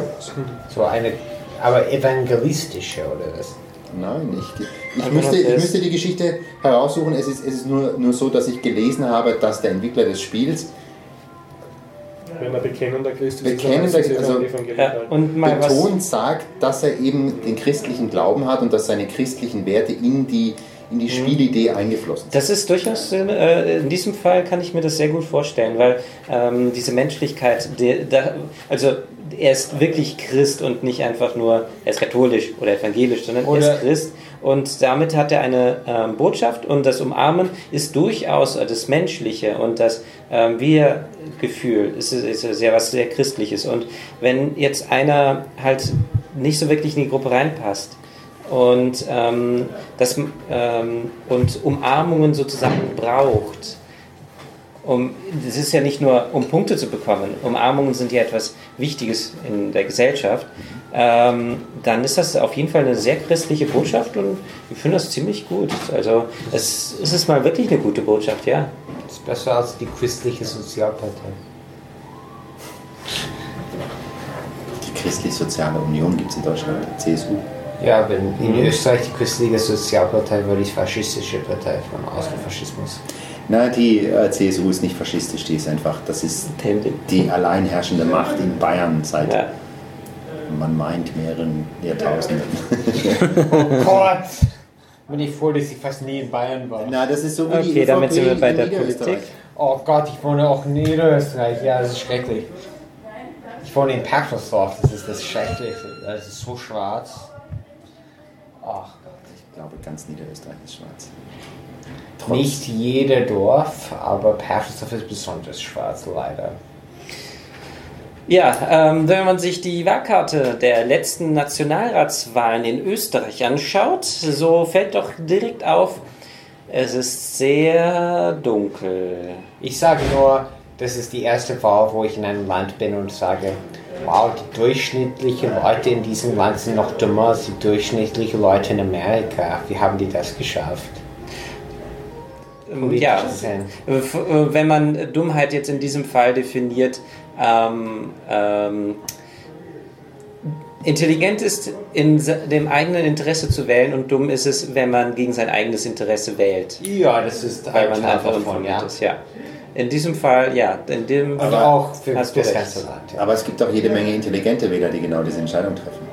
Das ist, das ist ja auch das Wesen. Also deswegen sind ja die Grünen zum Beispiel nicht im Parlament, weil viele grüne Wähler einfach geglaubt haben, sie müssen Rot unterstützen. Aber Das war dumm halt. na dumm. Also für mich ist dumm, wenn man immer wieder dasselbe tut und ein anderes Ergebnis erwartet. Das, Ja. das, ja, wenn das man finde einmal ich- einen Fehler macht und ja, Ja, ich meine, Das finde ich- das finde ich dumm. seit 30 Jahren in Regierung. Aber also ich tue mir ein bisschen, ein bisschen schwer mit dem Vergleich USA und Österreich. Also man muss ganz ehrlich sagen, also soweit ich es verstehe, ist Trump Repräsentant der Alt-Right-Bewegung. Trump ist repräsentativ besonders für ungebildete weiße Leute. Er ist der Kandidat von dieser Gesellschaftsschicht. Genau, so. Und, Und wenn man sich hier das Wahlergebnis an, anschaut, dann gab es ja einen, einen Rutsch in Richtung früher schwarz, jetzt türkis, also in Richtung konservativer Partei. Ja. Und, die, und die eher rechtsorientierten EV, ähm, die FPÖ sind auch stärker geworden, aber jetzt nicht in dem Maße. Und die Situation in Österreich ist ja eine, eine ganz besondere, dass es über Jahrzehnte die große Koalition gab und Rot war in Anführungszeichen an der Macht, aber war mit Schwarz zusammen, also SPÖ und ÖVP, und die haben sich blockiert. Da hat sich nichts bewegt. Und irgendwie musste dieser Stillstand aufgebrochen werden. Und es ist natürlich katastrophal, dass Österreich vom, ähm, also dass der Nationalrat in Österreich so weit nach rechts gerutscht ist, sozusagen. Ja. Aber ich muss ehrlich sagen, mich wundert das gar nicht. Also erstens ist Österreich sowieso ein Land, das sich immer ganz stark reibt an den Menschen von außen, die in großen Zahlen nach Österreich kommen, obwohl die größte Ausländergruppe ja Deutsche sind. Aber es sind auch Ausländer, muss man dazu sagen. ja. Ähm, aber es ist einfach ein allgemeiner Trend in der Welt und in Europa. Also das, wir haben die gleiche Situation auch gehabt in Also, anderen meine, Ländern. Die ÖVP ist weiter rechts als fast als die normalen Rechtsparteien. Zum Beispiel die CDU ist weit, viel weiter ja, rechts. als man, man muss aufpassen, weiter rechts. Also jemand, der die ÖVP in einem Dorf in Niederösterreich repräsentiert, kann von der Gesinnung her rechter sein, muss er aber nicht. Es ist ja auch, also man muss ja auch ein bisschen ein differenziertes Bild sehen. Hast Wie der- du mal mit der ÖVP direkt zu tun gehabt? Ich, ja, mein Nachbar am Land ist, äh, arbeitet für die ÖVP. Okay. Also, was heißt mit ihm zu tun gehabt? Das ist mein Nachbar, weißt du? Aber man kann ja auch, Na, ich meine, wie eine Bürgermeister ja, ja, sowas, sowas ähnliches, ja. Also er ist Generalsekretär. Ah, okay. Ja, ist auch egal, es geht auch gar nicht hier um, um ihn. Es ist einfach so, man kann sagen, konservativ rechts tendierend ist meistens auf dem Land. Ja, das Ja, ist in Ländern. und, und sozial linksorientiert ist meistens in der Stadt. Und meiner Meinung nach sind die Wahlkämpfe immer der Kampf zwischen der, in Anführungszeichen, Intelligenzia oder Bürgerschaft aus der Stadt gegen die Menschen auf dem Land. Und Österreich ist halt immer noch so, dass es kein sehr verstädtertes Land ist. Und deswegen sind, sind die Machtverhältnisse so, wie sie sind. Natürlich ist es so, dass, dass äh, ein Mangel an Bildung oft mit einer eher rechten Parteienorientierung zusammengeht. Aber, aber zu sagen, äh, alle Dummen wählen rechts, greift für mich zu kurz. Also ich denke, es wählen auch viele Unzufriedene, die vorher konservativ gewählt haben und links für unmöglich halten oder sozialdemokratisch, die wählen dann potenziell rechts. Das Problem ist aber nicht, ob wir links oder rechts wählen, das Problem ist, was Politik repräsentiert. Letztlich ist es so, Politik ist von, von den Ausgaben her so aufgeblasen, also ein Wahlkampf ist so teuer, dass sich die Politik, egal welche Farbe, in Abhängigkeit der Industrie oder der Finanzwelt geben muss. Und solange die den Wahlkampf finanzieren, wird an dem grundlegenden Unrecht, das wir seit 35 Jahren beobachten, wird sich nichts ändern. Die Reichen, also das oberste Prozent, verdient immer mehr und immer mehr und immer mehr. Ja. ja und alle anderen verlieren. Ja. Und das Problem, das dann oben drauf kommt, ist, dass jeder Populismus, und da zähle ich leider die ÖVP in diesem Wahlkampf mit dazu, ähm, versucht, Kapital daraus zu schlagen. Nicht, dass man sagt, naja, den Reichen müssen wir es wegnehmen, die Firmen müssen Steuern zahlen. Es geht nicht, dass Starbucks oder Apple keine Steuern zahlt, sondern man sagt, naja, es gibt andere Arme, die kommen da und daher, die ja, schauen anders aus und die sind schuld daran. Ja. ja? Also, Wie 1930. dieser ganze neoliberale Bullshit, Entschuldigung, ich weiß nicht, ob man hier fluchen darf. Ähm, Solange man sorgt, nicht Scheiße sagt. Sorgt dafür, dass diejenigen, die öffentlich reden, die sich Politiker nennen, dafür sorgen, dass sich die unterschiedlichen Benachteiligten gegenseitig zerfleischen. Ja, ja, nach unten treten ist ein wichtiges Merkmal von, ähm, äh, was Politiker versuchen, den anderen zu geben. Also selber nach unten treten tun sie nicht. Sie wollen einfach oben ihre Ruhe haben. Sie wollen, dass unten alle sich gegeneinander bekriegen. Ja. Und äh, das ist bei den, ähm, bei den Parteien definitiv der Fall. Und wann hat man das letzte Mal einen Mann aus dem Volk gesehen, in Anführungszeichen? Naja, also man kann ja sagen, der Kurz hat ist auf jeden Fall kein, ist auf jeden Fall kein ähm, Akademiker oder sowas. Also kommt aus dem Volk. Das kann man nicht oh, Soll das nicht sein Studium sein? Oder Feimann, Taxifahrer. Sagen wir so, wenn der Strache Kanzler wäre, würde es mich nicht so viel stören, dass stören als dass der Kurz Kanzler ist. Und ich bin Amerikaner. Also ich glaube, es, wird, es sieht ja so aus, dass es, dass es zu Türkisblau kommt. Ich glaube, wenn wir. Das ist egal, welcher der Kanzler wird. Ja. Ja. Der Strache hatte nach außen hin eine größere Signalwirkung, ja, aber 31 Prozent und 25 Prozent natürlich stellt die ÖVP den Kanzler. Ja. Aber es wird wieder so sein, dass man einfach, so wie das letzte Mal, als die FPÖ mit regiert hat, dass man einfach viel Geld verschwinden lässt, mhm. kaputt macht, verbrennt. Und dass die, wieder ein Bundesland pleite macht. Ne? Und, und dass die Schäden, die da angerichtet werden, uns wieder die nächsten 25 Jahre beschäftigen werden. Aber vielleicht lernst du souverän ja. Faktum. Nein, Lernen ist etwas, was, äh, was niemand tut. Aber Tatsache ist auch, wenn es eine starke, ich weiß nicht, links und rechts ist so, so blöd, aber wenn es eine starke Bewegung geben soll, die sich darum kümmert, dass der normale Bürger oder der kleine Mann, wie man so schön sagt, wieder mehr im Geldbeutel hat und dass es den ganz Reichen weggenommen wird. Das ist links, das ist dann, Definition von links. Ja, dann ist es aber eben so, dass eine solche linke Bewegung in der Regierung nicht entstehen kann. Die kann nur in Opposition entstehen. Und die kann auch nur verstanden werden mit der Kombination aus guter Bildungspolitik auf der einen Seite, also Bildung ist das beste Mittel gegen rechts, und mit, ähm, mit klar formulierten Themen, die eben gegen die Großen sind. Ich meine, welcher SPÖ oder SPD-Mann in den letzten Jahren hat denn tatsächlich etwas getan dafür, dass die Reichen nicht ständig reicher werden? Ja, nicht sie haben eigentlich einer. dafür gearbeitet. Genau. Ja. Deswegen nennt der Fefe sie gerne die Verräterpartei. Ähm, dazu habe ich etwas Interessantes. Es äh, ist jetzt ein Themenwechsel, wenn es euch recht ist.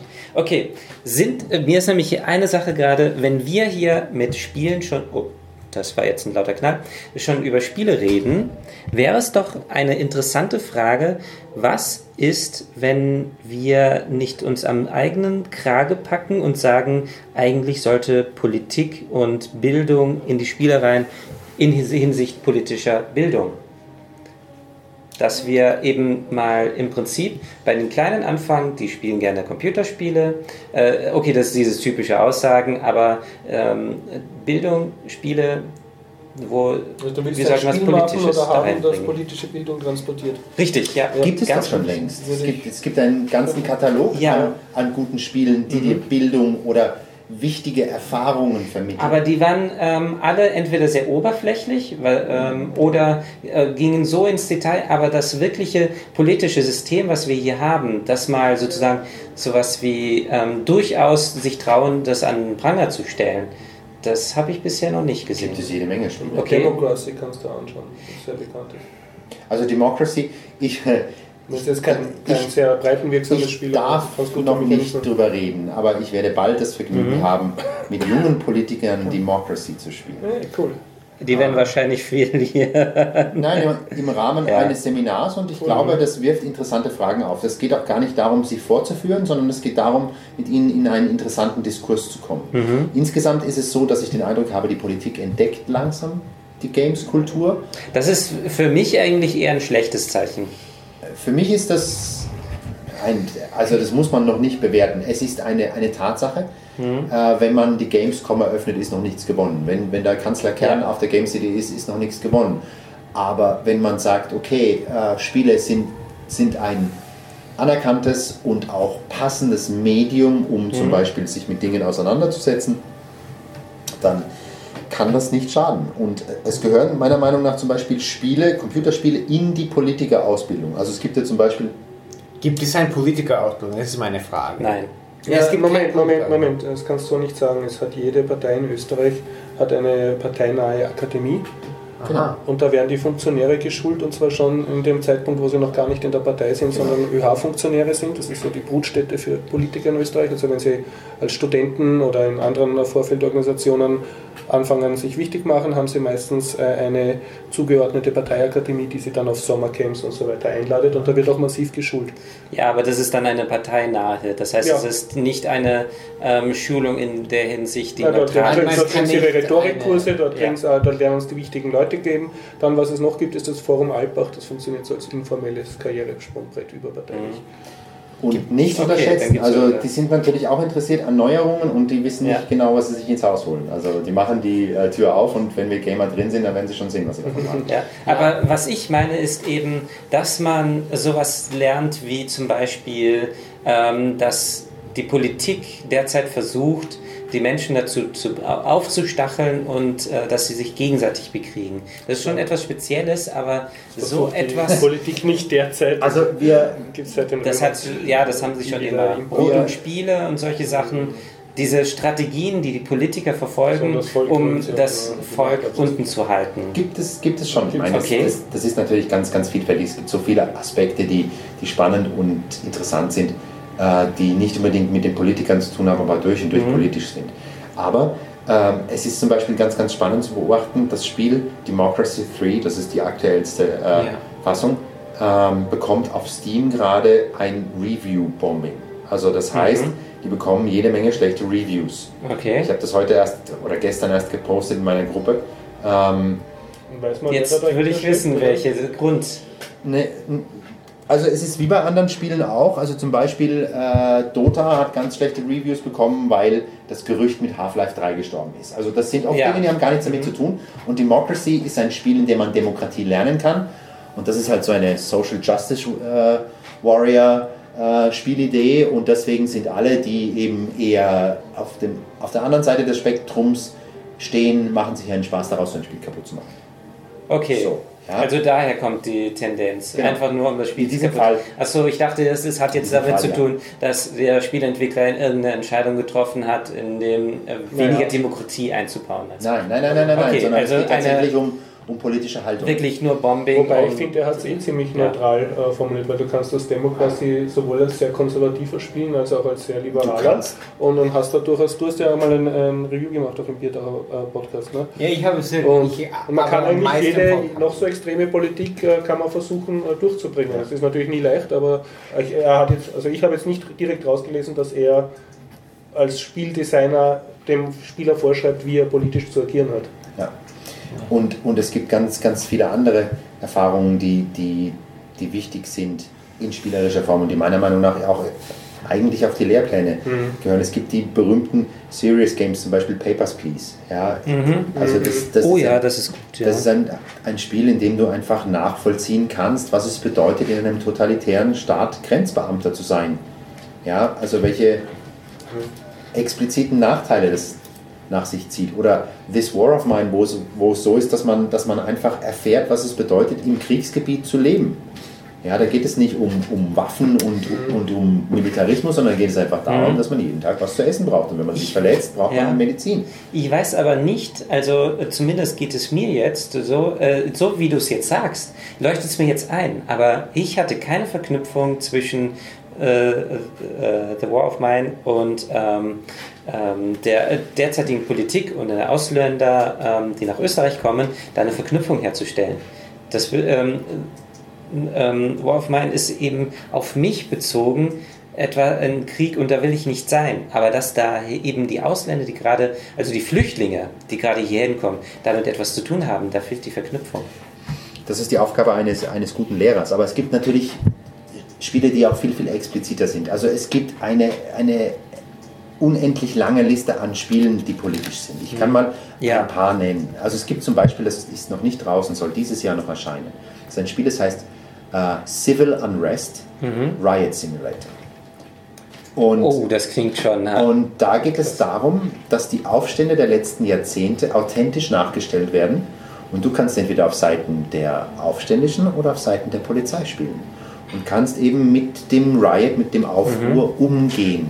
Ja, also kannst eben sozusagen gewinnen dadurch, die, ähm, dass du die richtigen Strategien anwendest. Ja. Ähm, es gibt zum Beispiel ein, ein Spiel, das ist jetzt, also für mich ist es sehr politisch, aber das hat jetzt mit der Tagespolitik nichts zu tun. Das heißt Diaries of a Spaceport Janitor, also Tagebücher eines Raumhafen, einer. Raumhafenputzkraft. Ja? Und da spielt man eben eine Raumhafenputzkraft und, und ist auf einem Raumhafen und man verdient einen elenden Hungerlohn. Und die Aufgabe besteht darin, also dein Job ist, den Müll, den andere wegwerfen, auf den Boden zu verbrennen und die Asche einzusammeln. Ja? Das ist dein Job. Und wenn du den Job ganz normal machst, dann ist es so, dass du, dass du viel zu wenig verdienst. Das heißt, du kannst ja nicht das Essen leisten, was sich die Ja. anderen leisten können. Das heißt, du lebst aus dem Müll. Und dann kommt aber hinzu, dass deine Figur, bist irgendeine Art Alien, die braucht, um gesund zu bleiben, nach einer gewissen Anzahl von Wochen eine Operation, um sich das Geschlecht umwandeln zu lassen. Sonst geht es ihr schlecht, sonst wird sie krank, hat Halluzinationen und so weiter.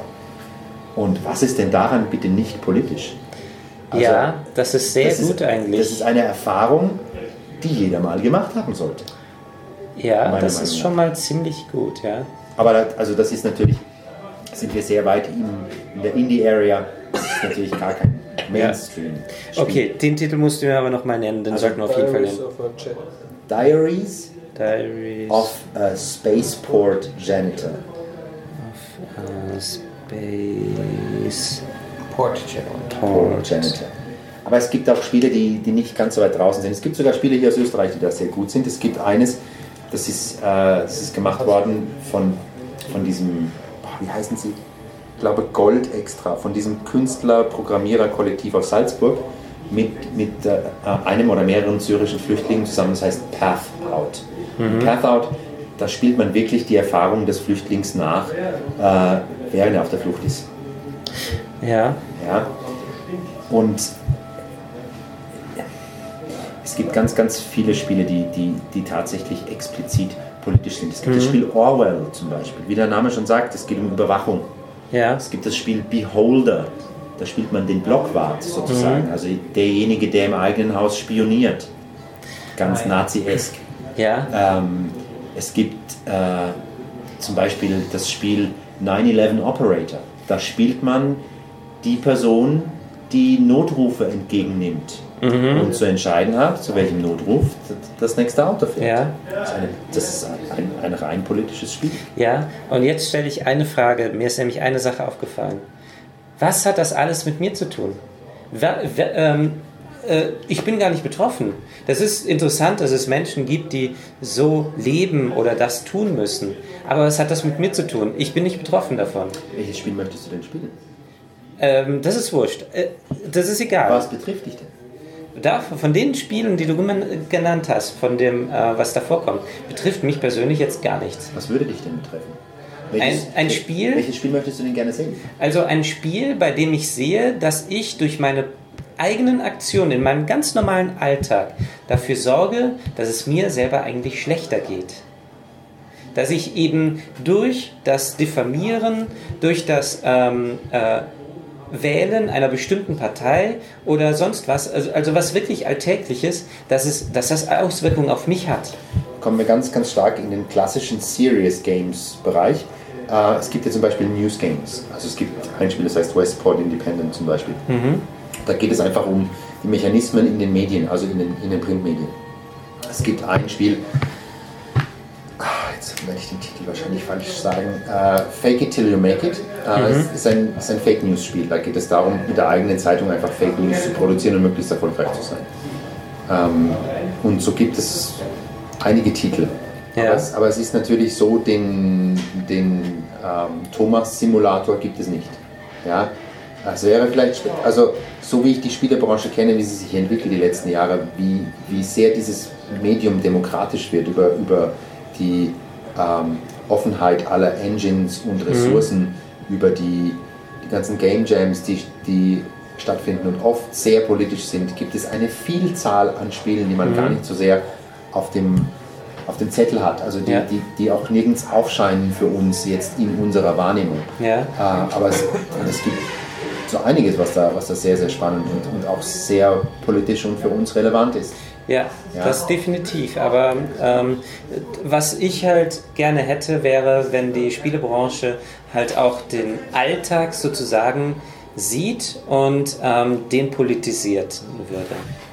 Wobei ich der Meinung bin, dass, es, dass du das nicht spielen würdest, wenn du deinen das, Arbeit spielen könntest. Ja, natürlich, das ist das Problem. Ja? ja. Aber das müsste eben, äh, es müsste irgendwie, ähm, ja, das ist ja schon weit vorgedacht, äh, es müsste so aufgebaut sein, dass ich nicht merke, dass es mein Alltag ist und dann zum Schluss äh, und das, was jetzt du gerade, du müsste sozusagen vor die Nase gesetzt werden. einem Spiel, wo du versuchst, den Bösen zu spielen, wo du bist der Politiker. Das, das ist gut, ja. Sowas in der Art, genau. Dass, du, dass die Leute gegen ihre eigenen Interessen wählen ja. für dich.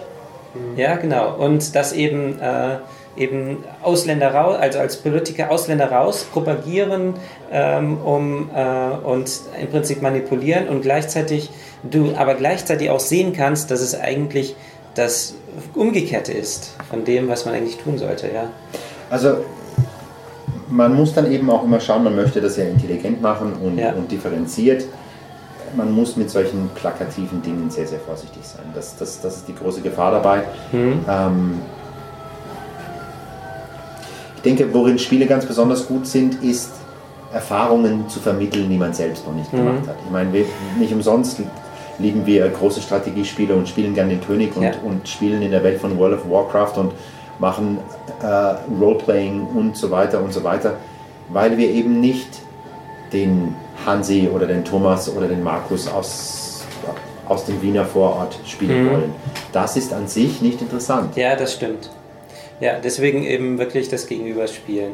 Äh, mir ist jetzt gerade noch ein Spiel eingefallen, äh, welches durchaus politische ähm, äh, ja, Töne anschlägt. Ähm, gerade rausgekommen, South Park, äh, Butt Fracture, äh, nee, wie heißt es? Fractured Butthole. Ja, genau. Ähm, Fractured Butthole. ja, genau.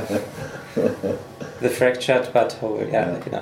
Ähm, oder wie es auf Deutsch heißt, die rektikuläre Zerreißprobe.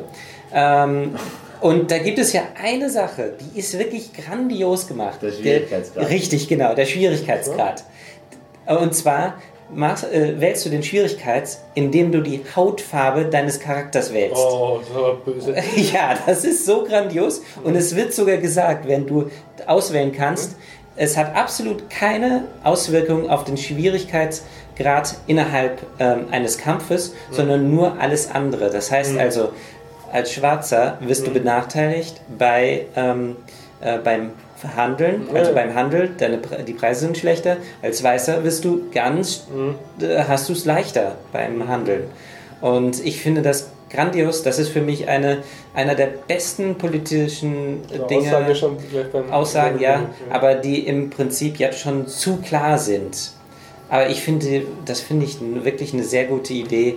Sowas ähm, sollte öfters passieren, dass solche Aussagen getroffen werden, ähm, eben sowas wie vor die Nase setzen, wo Leute sich durchaus dann auch beschweren anschließend. Also das Es ist, es ist sehr gut, hat es auf den Punkt gebracht. dass es in so einem Mainstream-Titel passiert, aber sowas gibt Ja. es, also das gibt es ja zu, zu Dutzenden. Also es gibt Spiele, es gibt ein Spiel, das heißt Sweatshop zum Beispiel, das ist ein Klickerspiel Mhm. und, und, und wie der Name schon sagt, man baut einfach Arbeitsplatz für Arbeitsplatz auf, wo die Leute eben Sweatshop-mäßig arbeiten, also für einen Hungerlohn. Äh, Sweatshop, das habe ich noch nie gehört. Sweat, sowie Schweiß, Ja, Sweatshop. Typischen T-Shirts-Fabriken in Genau. Pakistan. wie wird Sweat geschrieben? S-W-E-A-T. Genau. Äh, es gibt das Spiel, das ist schon älter, Card Life, wo man, wo man im Prinzip einen, einen Penner mit einem Einkaufswagen spielt. Ähm, es gibt Achso, live mit F wahrscheinlich. Genau, es gibt die ganzen Spiele von Molle Industria, von, von dem Paolo Pedaccini, der nur politische Spiele macht. Also es gibt, es gibt ganz, ganz viel, aber das taucht halt in der Wahrnehmung des normalen Gamers einfach nicht auf. Ja. Die Machen wir nächste Woche weiter. Beziehungsweise, wenn ihr weitermachen wollt, ich würde heimgehen. Dann kannst du Mhm. dann dem Altarit das Mikro geben und noch weiter. Also ich bin auch fertig. Ja, wenn würde ich sagen, machen wir ganz Schluss oder Machen wir ja. ganz Schluss. Also mit Spielen, das ist auf Aber jeden Fall eine interessante Folge. Oh ja, Sehr, sehr coolen Shownotes. ja, also das ist mal wirklich interessant. da steht Kann viel- ich, viel drin. Also direkt mal als Rezension, es lohnt sich, diesen Podcast anzuhören. Und die Shownotes zu lesen. Dennis hat brav mitgeschrieben. Ja, nicht jedes Spiel, weil ich zum Okay. Teil nicht weiß, wie es geschrieben wird. Okay. Bei Sweatshop habe ich jetzt echt nachgefragt. Thomas, ein Schlusswort, dein erstes Biertauchererlebnis? Es ist mein zweites Biertauchererlebnis, muss ich ja sagen. Du hast mich ja schon mal interviewt. Ja, aber da war es nicht am Podcast. Richtig, ich war nicht in dem klassischen Podcast, sondern es war, das Du war ein Interviewformat. nein, ich war auch letztes Mal nicht, nicht vorbereitet. Ich mache es auch lieber unvorbereitet. Ja, es hat mich auch heute sehr un, unvorbereitet getroffen, äh, dass ihr, dass ihr zu dritt aufnehmt. War, war sehr angenehm, war ein cooles Gespräch. Ähm, also hat mir sehr Spaß gemacht. Ähm, ja, ich darf mich bedanken und darf nochmal auf meine Aktivitäten Bitte. verweisen. gamesinstituteaustria.org ist meine Homepage und findet mich auch auf Facebook. Games Institute Austria. Ich habe eine Facebook-Gruppe, die heißt Play to Learn, die beschäftigt sich mit dem gleichen Thema. Ähm, ich bin auf Twitter zu finden äh, und auch auf Instagram. Dankeschön. Ja, schön, dass du da warst. Das war wirklich äh, für mich als Teilnehmer des Podcasts gerade sehr interessant und spannend, ja. Das ist auch ein wirklich cooles Thema. Ich gebe ich geb dir mal eine Oh ja, Karte. die